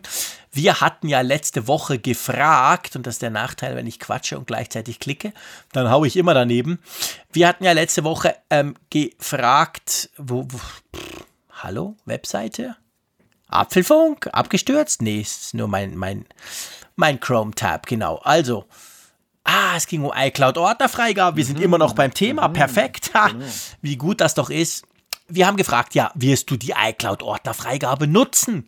Über 2000 Teilnehmer haben mitgemacht. Und ich sage mal, die Begeisterung, die ich hatte, korreliert nicht unbedingt komplett mit der Begeisterung in unserer Umfrage, oder? Ja, ist aber auch so ein Thema, was vielleicht so gemeinhin. Das ist, das ist so ein Beispiel wie mit einer Pivot-Tabelle und Excel, ne? Also ist vielleicht für die Masse genau. der Menschen nicht so sexy wie für uns beide, die sich da. iCloud-Ordnerfreigabe ist meine Pivot-Tabelle. Ja, die, die sich so über vier Jahre dann da mit, mit genau, Dropbox gequält haben und dann jetzt diesen Tag nur herbeigesehnt haben, dass endlich dann Apple eine Lösung hat. Ja, also 38,3 Prozent, immerhin knapp 40 Prozent sagen aber ja, ich werde sie nutzen. Das ist ja schon mal eine Ansage. Gerade auch, weil ja nun eben mhm. auch viele auch schon am Markt sind, die ja ähnliches bieten. Also man hat ja durchaus gute Alternativen. Ja, klar, muss man auch und sagen. Auch, genau. 35,6 Prozent sagen vielleicht. Das ist für eine ganz neue Funktion ja auch erstmal ein Statement. Das muss man Stimmt. vielleicht nach einer Weile nochmal gucken, dann wie viele tatsächlich da gelandet und geblieben sind. Ja, und, mhm. und nur 15,9 Prozent sagen aus vollster Überzeugung Nein, warum auch immer. Und mhm. äh, 8,2 Prozent sagen, weiß ich nicht. Weiß ich nicht, ist so fast ein, so, ein, so ein Synonym für vielleicht auch dann. Und ähm, habe ich mhm. nicht, sagen immerhin auch 1,9 Prozent. Was mal wieder zeigt, wie, wie ähm, divers die, die ähm, Apfelfunk-Hörerschaft ist, weil wir immer ja auch Leute haben, die eben dann auch manchmal gar kein Apple-Gerät haben und trotzdem Apfelfunk hören. Ja, das stimmt. Ja, das, das, das ist definitiv richtig, genau. Das gibt es ja auch immer wieder. So, gut, dann haben wir natürlich eine neue Umfrage der Woche. Das ist ja auch ganz wichtig. Magst du die mal vorlesen? Ja, die neue Umfrage der Woche lautet: Wie zufrieden bist du mit Apples Wetter-App? Also, wir schließen jetzt, wir knüpfen an an das Thema, was wir vorhin hatten mit Dark Sky und der Apple Wetter-App mit der Frage, wie gewichtet ihr den Status quo? Wir haben ja gesagt, wie wir ihn finden, aber wir, uns interessiert natürlich auch, wie der gemeinhin wahrgenommen wird. Wir haben folgende Antwortoptionen. Genau, wir sagen sehr zufrieden, zufrieden, mittelmäßig, nicht so zufrieden, gar nicht zufrieden oder weiß nicht, interessiert mich nicht. Der Malte und ich, wir möchten mal wieder ein paar Farben sehen hier in dieser Abstimmung. Ähm, ja, interessant, mal gucken. Also ich weiß, was ich klicken werde. Das verrate ich noch nicht. Ja. Was schmunzelst du da so fr fröhlich vor dich hin? Ich glaube, man weiß immer, was du klicken wirst nach der Apfelfunkfolge. Echt? ich habe ich hab, ich hab selten das Gefühl gehabt, dass ich jetzt nicht weiß, ah, was der Jean-Claude wohl klickt. Ah. Okay.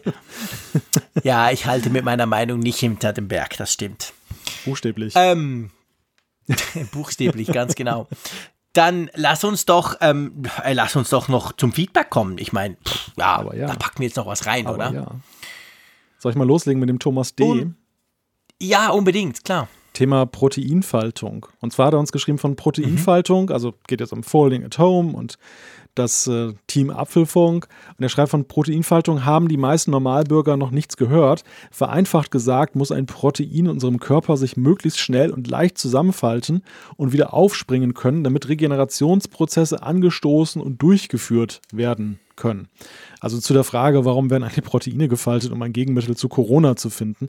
Das muss ich sagen, lieber Thomas, ist eine Antwort, die ich auch gesucht habe. Also ich habe so ein bisschen so schlau mhm. getan, als wenn das ganz klar ist, dass man Proteine falten muss, um sie irgendwie dann einzusetzen. Aber mir war bis zu dem Zeitpunkt, bis zu deiner Zuschrift auch noch nicht so hundertprozentig klar, was das jetzt eigentlich soll. Und Dankeschön, das hat wirklich erhellt. Ja, vor allem das mit diesen Regenerationsprozessen, das, das ordnet das Ganze ja ein. Und ist ein schönes Beispiel dafür, dass wir einfach schlaue Hörerinnen und Hörer haben, die viel schlauer sind als wir. Und das ist eigentlich das Coole, dass die dann auch noch in die Tasten hauen. Einmal mehr herzlichen Dank. Ja, ich würde mal, wenn du einverstanden bist, noch den Farid nehmen. Der hat uns nämlich was geschrieben mit einer Frage zu den AirPods, die wir auch ab und zu gestellt bekommen. Er schreibt, hallo, ich habe die AirPods der ersten Generation und der Akku hält nicht mehr so gut. Und ich interessiere mich für die AirPods Pro oder die Beats Solo Pro, kann mich aber nicht entscheiden. Mich würde eure Meinung dazu interessieren. Preislich sind die in derselben Klasse. Vielleicht ein kurzer Input, die Beats Solo Pro, ähm, ich hatte die Beat Solo, also ohne Pro. Die Pro sind jetzt, die haben jetzt quasi kein Kabel mehr zwischen linkem Ohr und rechtem Ohr. Das ist ja so ein bisschen die Sportsvariante. Also die sind wirklich so mit Bügel und da kannst du richtig joggen und kannst du da richtig sportlich sein. Komisch, dass ich die eigentlich habe, fällt mir jetzt gerade ein, aber anyway, ich habe ein solches Paar, nur nicht die Pro, wie gesagt, aber vom Prinzip her. Ja, und die AirPods Pro sind eben die AirPods Pro. Ähm, auch da habe ich eine relativ klare Meinung. Ich weiß nicht, wie du es siehst. Ich sage jetzt nichts. Willst du was dazu sagen? Ich habe jetzt nicht den Vergleich zu den Beats Solo Pro. Okay. Deshalb kann ich jetzt, also mein, mein Votum wäre natürlich ganz klar die AirPods Pro, aber ja, sag, sag du mal, was du denkst. Ja, ich glaube, der Punkt ist wirklich der, also die AirPods Pro haben Noise Cancelling aktives, was die Beats Solo Pro, glaube ich, nicht haben. Also von dem her, da ist natürlich ein Feature-Unterschied. Ähm, klangtechnisch war es bisher immer so, dass die Beats so ein bisschen mehr Bass hatten. Also auch die Beats X damals noch, als die AirPods die ersten rauskamen, die haben klangmäßig so ein bisschen mehr Wumms gehabt, aber die AirPods Pro sind da ja auch deutlich besser als die normalen AirPods. Von dem her würde ich sagen, kommt das wohl aufs Gleiche raus. Der große Unterschied ist tatsächlich der, ich meine, die AirPods Pro, die hängen, stecken, stöpseln irgendwie ja in den Ohren und die Beat Solo Pro, die bindest du dir ganz salopp gesagt wirklich an die Ohren. Die haben wirklich so einen Bügel um die Ohren rum. Das heißt, mit denen, also wenn du, wenn du wirklich Sport treibst, Workouts machst, im Fitnessstudio dich abmühst, rumzappelst, äh, joggst, dann sind die Beats Solo Pro per se schon mal viel besser als die AirPods Pro. Weil die AirPods Pro, also auch mir inzwischen, wenn ich, wenn ich mal so auf den Zug renne oder so, sind die auch schon mal rausgefallen. Also die halten halt viel weniger gut als die Beats Solo Pro.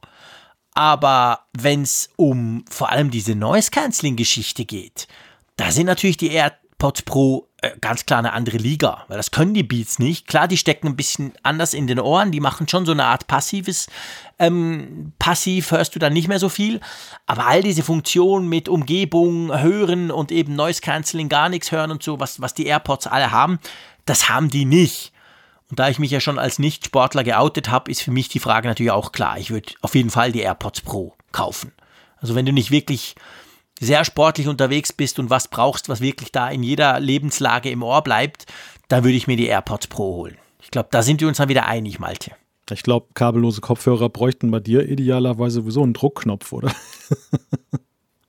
Druckknopf? Ja, zum Befestigen. Ach so. Dass sie nicht wegfliegen. Ja. zappelig. Ja, du meinst, weil ich so zappel Ja, immer, ja. ja, genau. Ja, die AirPods Pro halten eigentlich recht gut, muss ich sagen. Also ich habe ich hab da tatsächlich, das sind die ersten In-Ears, bei denen ich wirklich auch mal diese, wie sagt man dem, die Tipps, also die Dinger, die du austauschen kannst vorne, diese Gummilaschen-Dinger, die du da abziehen kannst, die habe ich dann mal gewechselt und habe dann gemerkt, dass eine andere Größe irgendwie besser gepasst hat. Aber die halten grundsätzlich bei mir eigentlich schon ganz okay. Aber es gibt dir recht, ist mir auch schon mal einer aus dem Ohr geplumps. Ja. Das, ähm, das, von dem her, für das sind die Beats Solo wirklich geil. Also die haben wirklich so einen Bügel, das ist auch erstaunlicherweise, obwohl es komisch aussieht, super bequem. Und die kriegst du nicht raus. Also da kannst du dich umgekehrt einen Baum hochhängen oder so, völlig wurscht. Die bleiben drin. Aber eben sind mir viel zu sportlich. aber das, das, Das ist nichts für mich. dieser Halt, das ist tatsächlich eine Komponente bei den AirPods Pro, die man vielleicht am Anfang auch unterschätzt. Weil man natürlich sehr auf dieses Ja. Feature mit dem Noise Cancelling erstmal abfährt und, und da vor allem den riesigen Unterschied wahrnimmt. Aber ich habe jetzt so in längerer Nutzung auch gesehen, und das wurde mir auch zurückgespielt von Leuten, die jetzt so einen Kauftipp von mir haben wollten. Und dann gab es eine Person, die hat erst dann die normalen AirPods gekauft, weil sie nicht so viel Geld ausgeben wollte und ist dann doch auch auf die Pro Pros gewechselt diese Haltgeschichte ist echt ein Riesenunterschied. Und ein, zwei Mal sind mir die Pros auch schon mal so einer mal rausgeflipst, aber es ist kein Vergleich zu den normalen AirPods. Also die, ich finde, die Pros kannst du in viel mehr Ja, Lebenslagen ohne jetzt ein Unsicherheitsgefühl tragen und das ist echt sein Geld wert. Aber wie immer bei diesen AirPods, und das ist wirklich sehr AirPod-spezifisch, aber es gibt auch die umgekehrten Fälle. Der Lorenz Keller vom Blick zum Beispiel, ein guter Kollege, bei dem ist genau umgekehrt. Die AirPods Pro, egal mit welcher von diesen drei Tipps, der kriegt die, die halten dem nicht. Die plumpsen dem sofort aus dem Ohr raus. Und die normalen AirPods aber sind perfekt für ihn. Also der hat gesagt, schade zwar, aber ich kann die eigentlich nicht nutzen. Und von dem her die AirPods, das ist wirklich, es gibt Ohren, da passt's nicht. Sowohl die einen wie die anderen nicht. Und bei den Beats behaupte ich mal, die passen allen. Weil letztendlich, du hast den Bügel ums Ohr, ist dann eigentlich wurscht, wie, wie, wie gut quasi das eigentliche, der eigentliche Kopfhörer im Ohr sitzt. Also die sind, also wenn die AirPods nicht passen, dann kannst du die Beats Solo Pro da kannst du nehmen, weil die, die halten dann trotzdem. Also das ist vielleicht der Unterschied. Bei den AirPods gibt es tatsächlich, je nach Ohr, kann es Probleme machen, bis hin, dass du sie gar nicht nutzen kannst.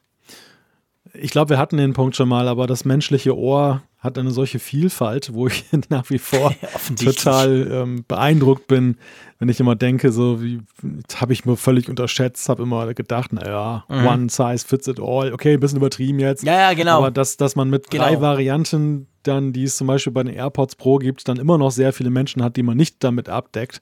Und umgekehrt ja auch Mhm. schon die, die erste Generation und die zweite Generation ja so unterschiedliche Reaktionen hervorgerufen haben. Von Leuten, die Schmerzen Ja. hatten davon. Also da saß es so Hä, fest, dass genau. sie Schmerzen hatten. Andere wiederum, da flutschten sie dann per se raus. Und dann gab es eben eine große Mittelschicht, die gesagt hat, oh, ist okay.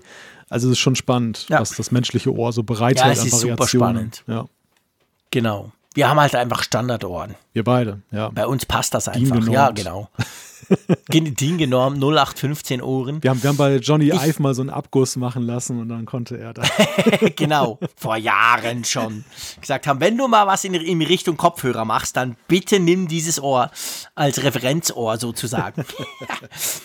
Apropos Referenzohr, ich finde eigentlich, dass wir die Ohren unserer Zuhörerschaft schon lange genug gequält haben, jetzt mit 1 Stunde 50. Und darum würde ich vorschlagen aus Bern, dass wir diesen Podcast langsam zu einem Ende führen. Wahnsinn, so lange sind wir auf Sendung. Das Das war ja mal wieder eine lange, eine Ja. lange Folge. Ja. ja, Ja, wir haben lange gequatscht. unbedingt, unbedingt, ja. kann man ja niemand noch antun. So lange Apfelfunk. Ich meine, bitte sehr. Also von dem her gesehen, drum beenden wir diese Gesch- Geschichte jetzt hier.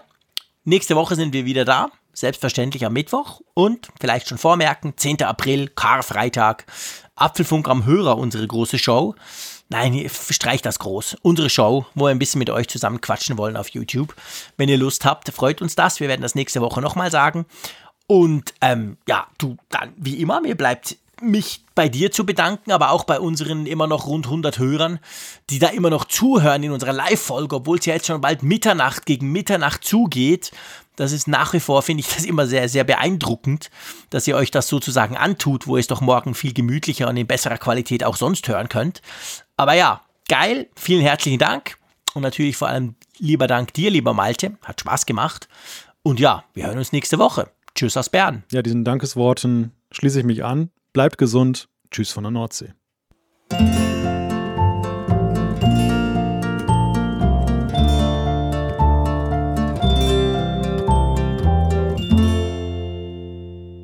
Immer auf Empfang mit Funkgerät, der App zum Apfelfunk. Lade dir jetzt Funkgerät für iOS und Android kostenlos im App Store und bei Google Play.